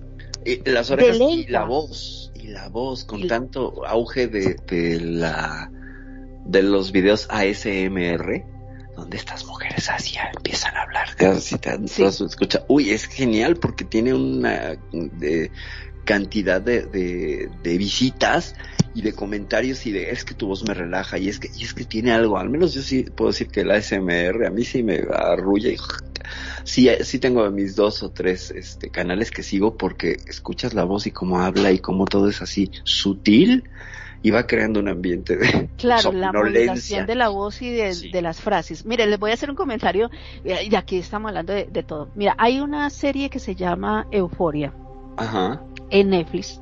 Okay. Eh, la chica es, eh, es joven y es y, mm, fue un capítulo que me mostró mi hija hace poco. Yo no la veo exactamente no la veo pero eh, me la trajo y me dijo mami mire esto y resulta que la chica es joven y, y bueno no no tiene el, mm, su vida social de, de novio de enamoramiento de todo esto porque ella es gordita vamos a decirlo así porque es de talla grande entonces dijo ella no ya estaba aburrida y empezó bueno hasta que llegó a OnlyFans OnlyFans pues sacó un video con máscara y en lencería, ella con sus curvas, con su celulitis, con todo esto. Eh, grabó un video y bueno, emisión en, en vivo, lo mostró. Y encontró un tipo, vamos a decirlo así, encontró un tipo que, un señor, que le dijo que, que se mostrara por Skype, que se vieran. Ella se, se preparó, se preparó Ajá. y se puso su máscara. Entonces el tipo, y yo les voy a decir que cuando yo vi la escena, yo dije, yo carajo, y en la vida real debe pasar eso. Ajá. El tipo tenía, les voy a decir así, tenía el pene pequeñito, pero una cosa chirriquitica. Ajá. Ajá. Entonces ella llegó al lo miró y se reía y él decía, eso es lo que yo quiero. Te doy la plata que tú quieras, te mando el dinero que tú quieras, pero trátame mal. Sí. Dime que, que no lo harías conmigo, dime, o sea, todas esas palabras y ella decía, me dijo, y chateamos, y las penas y la penalidad es cuando yo no sé qué, que yo no te haga caso, que no sé qué, Ajá. le manda plata, plata y plata y plata y plata y ella no lo podía creer. Dice, hay gente loca. Es, es- es- es- se volvió una domina financiera, ¿sabes? Eh, y aquí en Second Life existe eso y lo voy a decir. Ahí era donde yo venía también, Y en Second Life hay eso. Y existe y lo voy a decir. Esta, esta de la voz eh, ganó dinero aquí eh, insultando gente. Te pagan por el insulto y son los los este los piggies, se les dice piggies o wallet piggies, o sea, hombres puerquitos de cartera que te ofrecen la cartera y te dicen, por ejemplo, tengo 500 lindens, tienes 10 minutos para insultarme. Si me gusta tu insulto, si me excita, te doy 100 lindens. Y el objetivo es vaciarle la cartera. Eh, Por decir 500, ¿eh? Hay otras cantidades. Y entonces, a, a eso hace, uy, como en el 2015, una cosa así, era pues algo muy recorrido, las, las dominos, los financial dumps. Eh, cuando me pasaron el tip dije, sí, yo quiero practicar porque soy re buena para insultar en ese tiempo. Entonces, pues sí, me hice de, de una, de una pequeña carterilla de clientes que les encantaba que te sentaras en un silloncito, el, en otro silloncito, y lo insultabas. Y entonces veías cómo iba reaccionando el avatar. Supongo que reacción eh, símil de la vida del tipo, de su RL, y lo ibas insultando y se va excitando porque lo insultaras.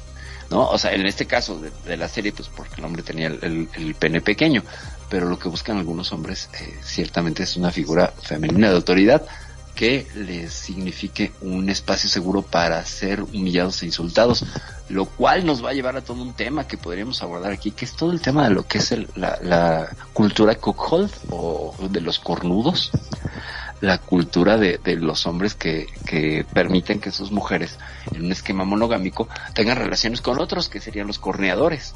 Incluso a veces ellos están presentes mirando, participan o bien pues tienen pequeños escarceos bisexuales con los con los corneadores.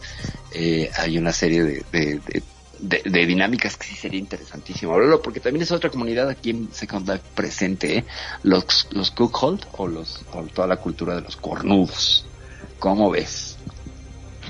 Mira, me haces, me hace, bueno, le digo que, que todo esto y como tengo hijas que están en una época que, que hoy en día muestran los videos y muestran todo esto, Ajá, pero ajá. aquí en Second Life también se presta todo eso, los, los, los, los sugar, los, los, los eh, daddy lo- y las Sí, sí, mujeres, sí, pues, las mamás y los papás, eh, todo eso, mira que, que la generación de hoy en día está buscando eso, mira, hoy en día ya no buscan eh, decir voy a ser el profesional y quiero ser el, el licenciado, el médico, sino que hoy en día dice eh, en qué red social me puedo meter para poder adquirir dinero y si es necesidad de, de mostrar mi cuerpo o de usar alguna algún beneficio de mí de mí para sacar dinero y, cada vez se está volviendo eso más comercial y, y, bueno no sé hasta qué punto hay veces se se, eh, se vuelve se digo revertivo o sea decir Ajá. por sacar un beneficio a veces se puede causar hasta un un, prejuicio, sí, un daño, un, perjuicio, un perjuicio. Exactamente. y los que están alrededor, mira, muchos decían, hay una mamá, perdón que te interrumpa, hay una mamá decía, yo estoy, eh, una mamá de las de Tito decía, yo estoy en OnlyFans. Y en YouTube, y hacen los videos en YouTube. Dice, yo estoy en OnlyFans. Y, y si tú no quieres que, que, porque tú te vas a empezar a promocionar en las redes donde es una cadena, el amigo del amigo del amigo del amigo del amigo y se y hacen las capturas de pantalla y las comparten en los grupos de, de, Facebook que hacen de perdón de WhatsApp. En WhatsApp. En los grupos de WhatsApp se mandan las fotos y no ha de faltar que algún día llegue tu foto a uno de los amigos de tus, de, de tus amigos, de, de tus hijos. Entonces dice, y cuando tú no quieras esto, tienes que pensar en el momento, o preparar a tu hijo, a tu familia, porque lo primero que recomiendan es toda esta gente en YouTube, es prepara a tu familia en lo que vas a hacer. Diles lo que vas a hacer para que ellos, si te aprueban o no te aprueban, no te aprueban, igualito que sepan que tú lo estás haciendo, para que cuando llegue el momento no los agarre en un baldado de agua fría y o tu hijo, tu hija, tu sobrina, tu hermana o lo que sea, no, no, no cree ese choque eh, ese choque emocional, eh, decir, pero ¿por qué lo hiciste? Porque no te, no te crucifiquen, por decirlo así, sino que ese es tu medio también de trabajo y que solamente, y lo, y vamos a decir, muchas veces se justifica porque es virtual pero igual emocional, eh, sensorial, eh, físicamente. Eh, eso te afecta porque ya implica que tienes que volverte más así o tienes que volverte más así o tienes que operarte o tienes que hacer esto para poder seguir teniendo seguidores y poder tener un reembolso monetario. Entonces, a la larga, esto también afecta a tu vida y los que están alrededor. Entonces, hablar las cosas y decir las cosas, preparar, que es lo que venimos desde el inicio. Si tú te preparas y empiezas a ver las cosas desde un modo más natural, sin dañar a la otra persona, empiezas a, mirar las cosas desde otro punto de vista, sin el morbo. Ahí es correcto. Y ahí es donde viene. Hoy en día se usa, hoy en día ya Muchos lo hacen a escondidas y se toman el tope, se chocan contra la pared y se les viene el mundo. Y hay otros que ya lo están haciendo de una forma que dice, tengo que preparar. Mucho más abierta, mucho más abierta y honesta. Magnum, no sé cómo ves todo esto la verdad que estoy asombrado con todas las cosas que estoy escuchando. Sinceramente, había eso que no tenía ni idea, no sabía que existía.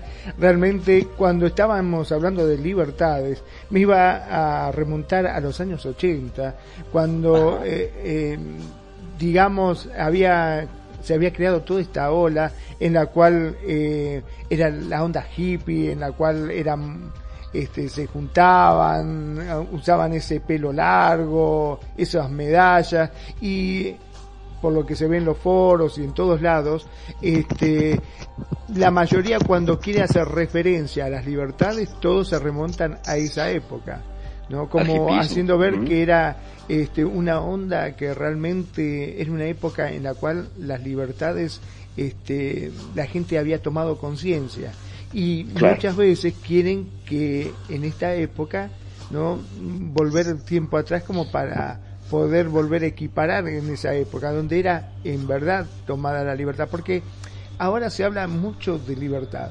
Lo escuchamos en la televisión lo escuchamos en la radio pero es algo entre comillas porque sigue habiendo muchos prejuicios. Todavía existen y son muchísimos los prejuicios que hay porque se habla mucho de libertad de la boca para afuera, pero cuando este, pasa algo, se junta o hay una pareja trans, este, o hay, siempre hay comentario o hay prejuicio o hasta inclusive todavía se siguen, eh, hay gente que, que los echa de los restaurantes, ¿no? Todavía porque eh, le, causa, este, no sé, le parece que está mal eso. Cuando eh, vos, mm, repito, miras la televisión, en la radio, en todos lados, se habla mucho de la igualdad y se habla mucho de las libertades y no es tan así.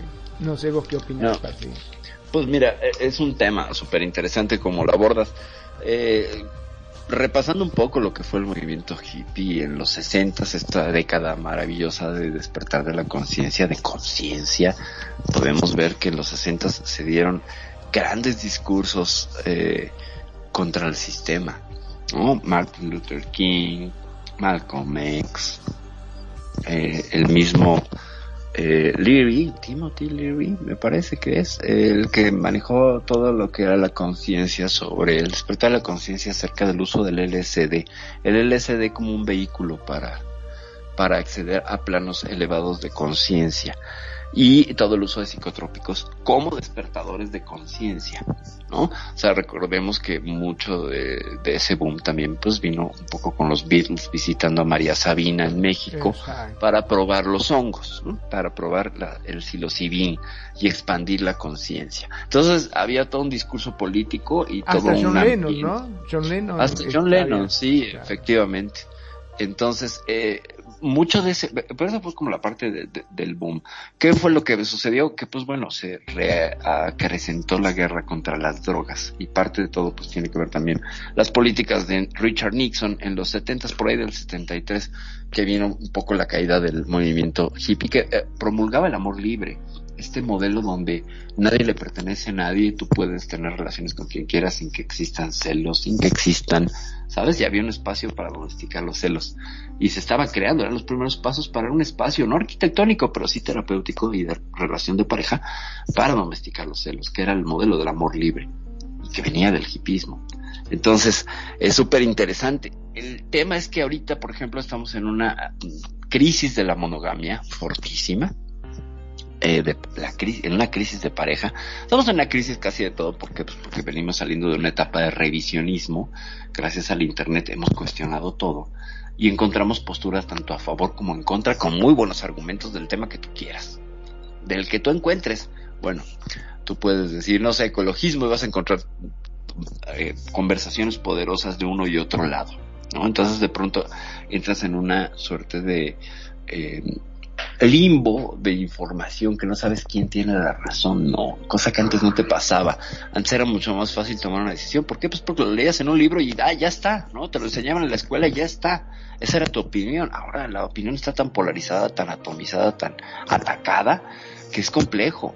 Es muy complejo. También podríamos hacer todo un programa al respecto. Pero volviendo al tema de las libertades, yo pienso que la libertad es el espacio que hay entre eslabones, ¿no? porque necesitas del eslabón para que pueda existir la libertad. Es una cuestión de la dualidad. No hay libertad si no existiera una esclavitud con cual compararla.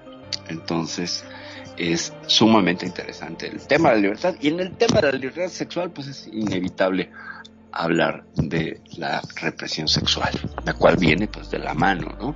Es parte de este espejo dual de toda esta existencia en la cual estamos inmersos, donde pues para poder ser alguien que se libera sexualmente, pues tiene que haber, tiene que huir de todo aquello que es represión.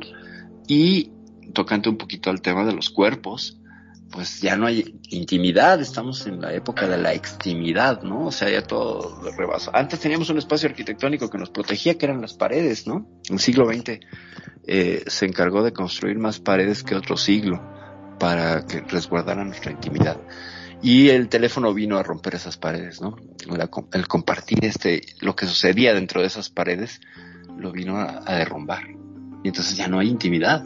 Y ahora pues las cámaras que te pueden espiar, hackear tu computadora, tu teléfono, etcétera, ¿no? Que el mismo teléfono te escucha y quien tenga una duda al respecto, pues es que no se debe tener un Nokia 360, porque pues finalmente tú hablas de un tema y al rato te salen un montón de anuncios. Yo entiendo por qué mi feed de, por ejemplo, Facebook o por o las búsquedas que hago en Google están tan sesgados y tan contaminados de todo lo que hablo en el día. ¿Por qué? Pues porque esta cosa me está escuchando todo el tiempo y está acomodando las cosas que me va a tratar de vender a partir de mis discursos de vida. Entonces, pues bueno, ya no hay intimidad estamos en una época que también además eh, estamos repensando en ese, sistema, ¿no? Y sin intimidad, pues ¿cómo construyes una pareja, no? Está bien complicado, está bien complicado, ya la pareja, y tú lo puedes ver, muchos de los problemas de pareja es, le agarré el celular porque estaba chateando con otra, con otro. Ya, ahí se acabó. Antes era un verdadero logro descubrir al infiel, ¿no? A la persona que estaba en, relaciones alternas. Era un completo logro. Necesitabas hacer uso de toda tu intuición. Había quien se las daba color, claro que sí. Pero ahora es más fácil porque, porque ya hay escena del crimen. Hay, ya hay crimen escena del crimen y, datos forenses en el mismo aparato, que es el teléfono, no sé cómo lo ves. Es así, exactamente. Realmente desde que nació el celular se terminó todo, porque no existe más lo que es la intimidad. Directamente, hoy por hoy, eh, ¿cómo sabes si tu marido verdaderamente te es fiel o si tu mujer te es fiel? Simplemente pidiéndole el celular y que te lo dé. Claro. Así de simple. Si te lo da, Claro. ah, eh, no tiene nada que ocultar, está todo bárbaro. Que ese Ah, ese es el otro lado de la moneda, ¿no? Que no lo estamos viendo desde ahí, no es el espacio terapéutico. Estamos viéndolo como, como fechoría, como Exacto. clandestino, ¿sabes? Com- Y eh, vos fijate que una de las cosas que más nos divierte es ver a veces los videos, tanto de YouTube como los videos que aparecen en Facebook, cuando está el hombre dormido y va la mujer despacito a tratar de sacarle el celular para ver qué es lo que tiene. Y viste que como la mayoría se activan con la huella, le agarra el dedo Ajá. despacito como para tratar de... Y el tipo abre los ojos, tiene los ojos abiertos, bueno, y nos reímos Ajá. muchas veces por esto. Ajá. Este, de hecho, yo tengo un amigo que dice, loco, si a mí me llega a pasar algo, por favor, agarra el celular y destruílo. Y no deje que lo agarre mi mujer, porque es capaz de revivirme para matarme de vuelta, dice. Para que veas, ¿no? Cómo se ha vuelto también el, te digo, esa escena del crimen. Esa escena del crimen y vas dejando huellas, ¿no? Porque es como publicar en Facebook. Cada acción queda guardada. Y, y lo damos por sentado. O sea, hay quien, aunque borre las conversaciones, alguien más sabe cómo recuperarlas. Entonces es este juego de estira y afloja que es muy interesante, intimidad y extremidad.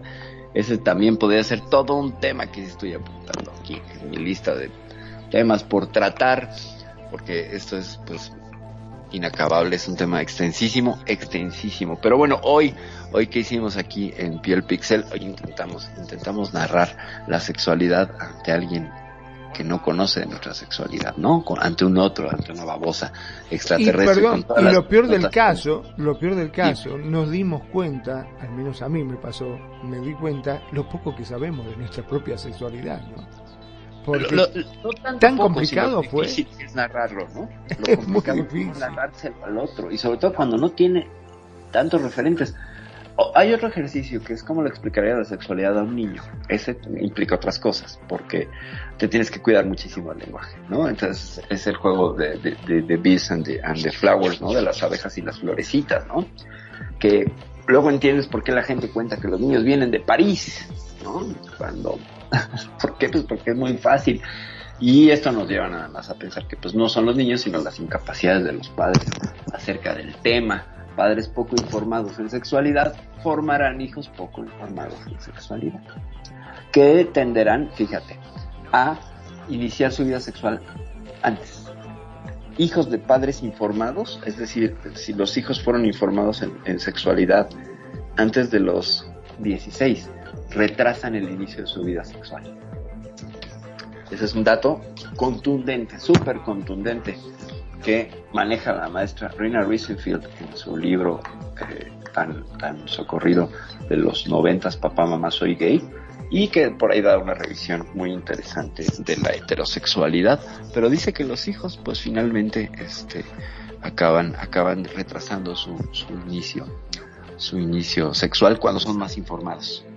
¿Por qué? Porque están conscientes de que se acaba la fiesta porque están conscientes de que si van y se embarazan o, las emba- o, o- o- los embarazan o bueno, como pase, eh, se acaba la fiesta, porque hay responsabilidades, responsabilidades que igual no están dispuestos a tomar y que no deberían de tomar porque algunos están muy chavos. Y sin sonar a discurso de los 50, pues es que hay que pasarse la bomba antes de aventarse el numerito de estar cuidando a otro ser humano, porque lo único que le vas a enseñar es que no estás totalmente in- inmerso en el papel, ¿no? Aunque lo estés, pero le estás enseñando que hubo un cambio en tu vida que te obligó a adaptarte, lo cual puede ser positivo, pero, pero, pues creo, no, no quiero sonar de nuevo ¿eh? a, a discurso de los años 50, pero pues ciertamente hay un rango de edad para cada cosa. No me lo digan a mí, soy adolescente tardía, pero bueno.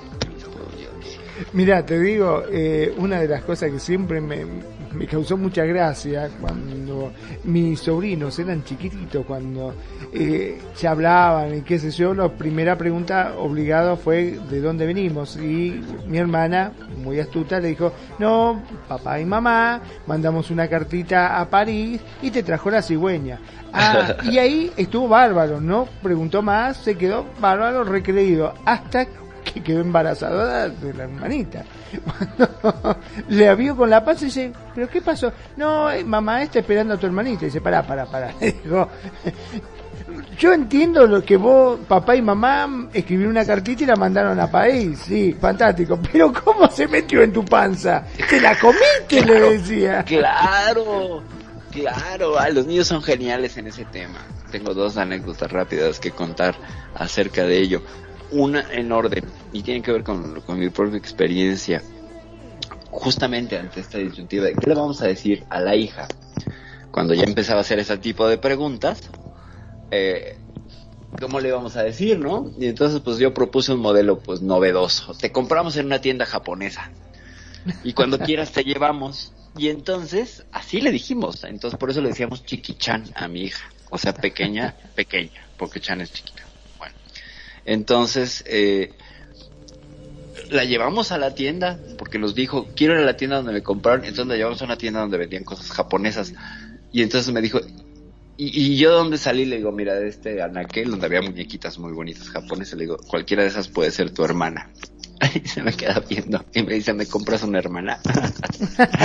son geniales, los niños son geniales. Pero bueno, finalmente pues fue un modelo diferente a contar con ello. Porque pues bueno, en ese entonces pues, estaba yo muy metido en los temas de sexualidad. La madre también, la madre sí tiene, sí tiene el grado de sexóloga educadora. Entonces, y aún así recurrimos a tan burda manera de contar las cosas. Ahora después, evidentemente, pues la informamos. Hemos tratado siempre con la chamaca de que sea lo más informada posible, pero bueno, cuando estaba más chiquita le estábamos cambiando el pañal. Vino de visita un amigo de mi hijo, en paz descanse, Gustavo, eh, y se sorprendió porque dijo, ¿puedo ver cómo la cambian? Sí, claro, porque estaba fascinado con la niña. Y entonces, eh, cuando le quitamos el pañal y la limpiamos, eh, eh, grita, ¿no? ¡Ay! ¿Qué pasa, Gustavo? Es que tiene una cortada. ¿Dónde? Entre sus piernas. una cortada entre sus piernas. Y bueno, sí, esas son las formas que tienen los niños de explicar. Pero estaba el otro horrorizado porque en su vida había visto, había visto una vagina. Entonces estaba sorprendido. No, no es una cortada. Y ya fue explicarle, ¿no? No, es una cortada. Los niños tienen, ¿no? Los niños tienen pilila y las niñas, etcétera. Pues así las cosas con la sexualidad de los chamacos, qué bárbaros. Son geniales, la verdad es que son geniales. Hay toda una especialización en la carrera de sexología que se encarga de eh, sexualidad con adolescentes y con niños. Ese es un tema que yo sí trataba de no ir porque me daba como flojera, no porque tuviera hijos, sino porque los maestros que lo daban no eran muy de mi agrado. Y me lo perdí entonces adolezco de esos temas. No me sé acercar a adolescentes y jóvenes con el tema de la sexualidad, pero bueno, algo he leído y veo que son experiencias sumamente complicadas. Sobre todo porque siempre estás corriendo el riesgo de que te señalen de pervertidor sexual en lugar de maestro de educación sexual. Pero eso es algo que le ha pasado a quien se dedica a esas carreras. Pero en fin. Bueno, pues yo creo que vamos cerrando, Mango, como ves. Sí, sí, sí, yo creo que sí, la verdad que la pasamos muy, pero muy bien. Fue un programa muy educativo, la verdad que fue muy educativo para nosotros, al menos para mí, fue increíblemente educativo en la cual aprendí un montón de cosas y me dejaste reflexionando en muchas otras, ¿eh? te puedo asegurar. ¿Qué te parece si nos despedimos, amor? Venga, venga, pues por favor, Nani. Ya. Mm, Gracias, definitivamente gracias porque hay cosas que uno se da cuenta que, que, que sabe. Vamos a decir, hemos escuchado, hemos eh, visto, eh, vamos analizando y que uno no las comenta, uno las ve, pero estos espacios dan la oportunidad de, de ver, voy a decirlo así, de darte cuenta cuánto sabes. ¿Cuánto sabe uno que a veces uno se reprime a uno mismo y dice, no, yo de eso no sé nada? O hay veces hacen la pregunta y uno más bien se queda callado porque está enseñado que estos temas es mejor uno a veces callar y escuchar. Y hay veces esas, está uno equivocado. Hay veces es mejor decir, mira, eh, expresar tu punto de vista porque otra persona te va a entender. Como dijiste ahora, hay unos profesores eh, que, que se se dicen las cosas, pero no tienen esa dinámica, no tienen esa, eh, ese gustico de decir las cosas que se te queden a ti y aprendas, sino que se vuelven monótonos y aburridos o, o no tienen esa, esa química para hacerlo. Y hay otros que, que, entiendes muy bien y de pronto nosotros hoy estamos llegando desde eh, varios puntos de vista, gracias a Kenya, relegado también, que y a Frank, que desde, desde su punto de vista dijeron las cosas que uno las va entendiendo tan bien. Sí, sí, sí. Y hay otros que dicen, no entendí nada, y hay veces se dice, sí, entendí, lo entendí muy bien. Entonces, estos, estos espacios sirven para eso, para empezar uno a aceptar muchas cosas de lo que hoy en día en nuestro entorno vivimos y que a veces no lo analizamos, pasamos desapercibido o de pronto lo criticábamos. Hoy en día ya no es de criticar, es aprender y a compartir los espacios respetándolos. Digo, esa es mi enseñanza del día de hoy. Entre más aprenda, voy respetando porque voy adquiriendo el conocimiento y el porqué de muchas cosas que a veces no entendía. Cuando no se entiende, se tiende a criticar. Es correcto. Cuando lo entiendes, aprendes a compartir. Así que muchísimas gracias a todos estos oyentes, a todos aquellos que nos escucharon. Eh, Kenya, un besito. Renegado donde nos esté escuchando, gracias por tu compañía y Fran, Muchísimas gracias. Y a todos otros aquellos que también estaban allá escuchándonos, que no me, no recuerdo los nombres porque al inicio se dijeron todos, pero gracias, gracias por estar con nosotros en estos programas y por, por estar ahí. Danos un poco de tu tiempo. Gracias, Perfi, por permitirme estar aquí contigo y con compartiendo y bueno, y hablando un poquito de lo que me gusta hablar mucho. Así que muy buenas noches. Desde Medellín, Colombia, les habló Dani Jurado. Así que muy buena noche y bueno, sigan aprendiendo para que sigan disfrutando. Muchas gracias, Nani. Muchas gracias y el placer, el placer como siempre es tenerte aquí en el programa y que compartas y que nos, nos compartas tu opinión y tu punto de vista. Muchas, muchas, muchas gracias. Magnum. Bueno, ahora sí, nos despedimos, no sin antes, como siempre, darle las gracias a cada uno de ustedes, tanto a los que se acercan a la radio y nos dejan su opinión, como a los que nos escuchan a través de los distintos medios. También me gustaría invitarlos para que nos quieran conocer un poquitito más y saber un poquitito más de nosotros, que nos busquen en las redes sociales. Por ejemplo, en Facebook estamos como Radio Consentido SL. En Twitter estamos como Radio Consentido. Y si nos buscan en Instagram también estamos como Radio Consentido. También obviamente nos pueden eh, escuchar a través de nuestro sitio web www www.radioconsentido.blogspot.com.ar. Ahí no solamente nos van a poder escuchar en vivo, sino también escuchar algún programa ya emitido, ya que todos los programas son grabados y subidos a nuestro servidor. Y por supuesto, también nos van a encontrar en TuneIn Radio, en vivo y en directo, y si no, pueden escuchar nuestros podcasts a través de Evox o también de Anchor. Y en Spotify también estamos. Estamos por todos lados para que no te pierdas nada de estos programas y al igual que nosotros puedas disfrutar, así como nosotros disfrutamos y le ponemos el amor en cada día que emitimos un programa. Mi nombre es Magnum Dacun, transmitiendo en vivo y en directo desde Mar del Plata, República Argentina. Como siempre digo, sean felices, el resto son solo consecuencias. Perfecto. Muchísimas gracias, Mago. Muchas gracias. Y como siempre, muchas gracias, por la producción, por la dirección y por estar, estar siempre al pendiente de esta estación y por supuesto, pues por tus atinadas participaciones y, y aportar, como siempre, un grado de humor que es necesario. Y muchas, muchas gracias también a mi queridísimo amigo querido Alejandro Guerrero, a Sari Mujic, a Nenas Cálvarez, a Lisbeth Méndez, a Ros Fresa, a Pretoriano Chrome, a Ana María Cardo, Frank Draconia y a nuestros queridísimos, adoradísimos, mi bro renegado y mi cuña del alma preciosa, queridísima Kenya, gracias por estar aquí, gracias por participar, gracias por acompañarnos. Esto fue Piel Pixel, episodio 51, el episodio que estaba perdido, pero ya lo encontramos y bueno, pues nada más les dejo como recomendación que no se dejen, no se dejen abducir por ninguna babosa extraterrestre, porque son muy babosas y muy extraterrestres. Soy Perfidia Vela, ya me voy, bytes. Muchas gracias por habernos acompañado en este ciberviaje.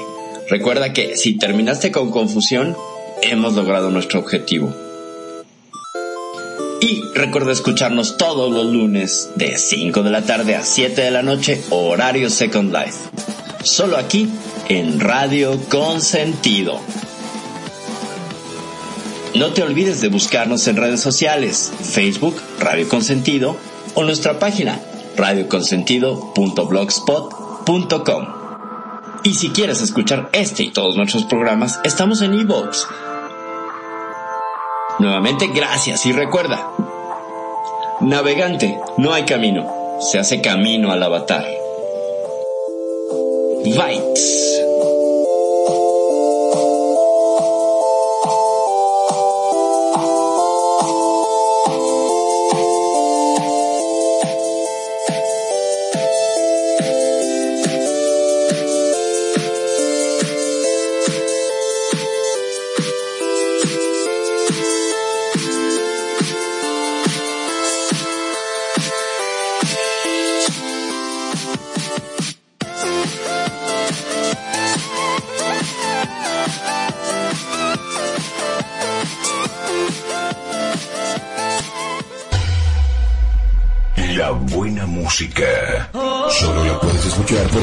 Radio Consentido, consintiendo tus sueños. Tu mejor opción en radio por Second Life.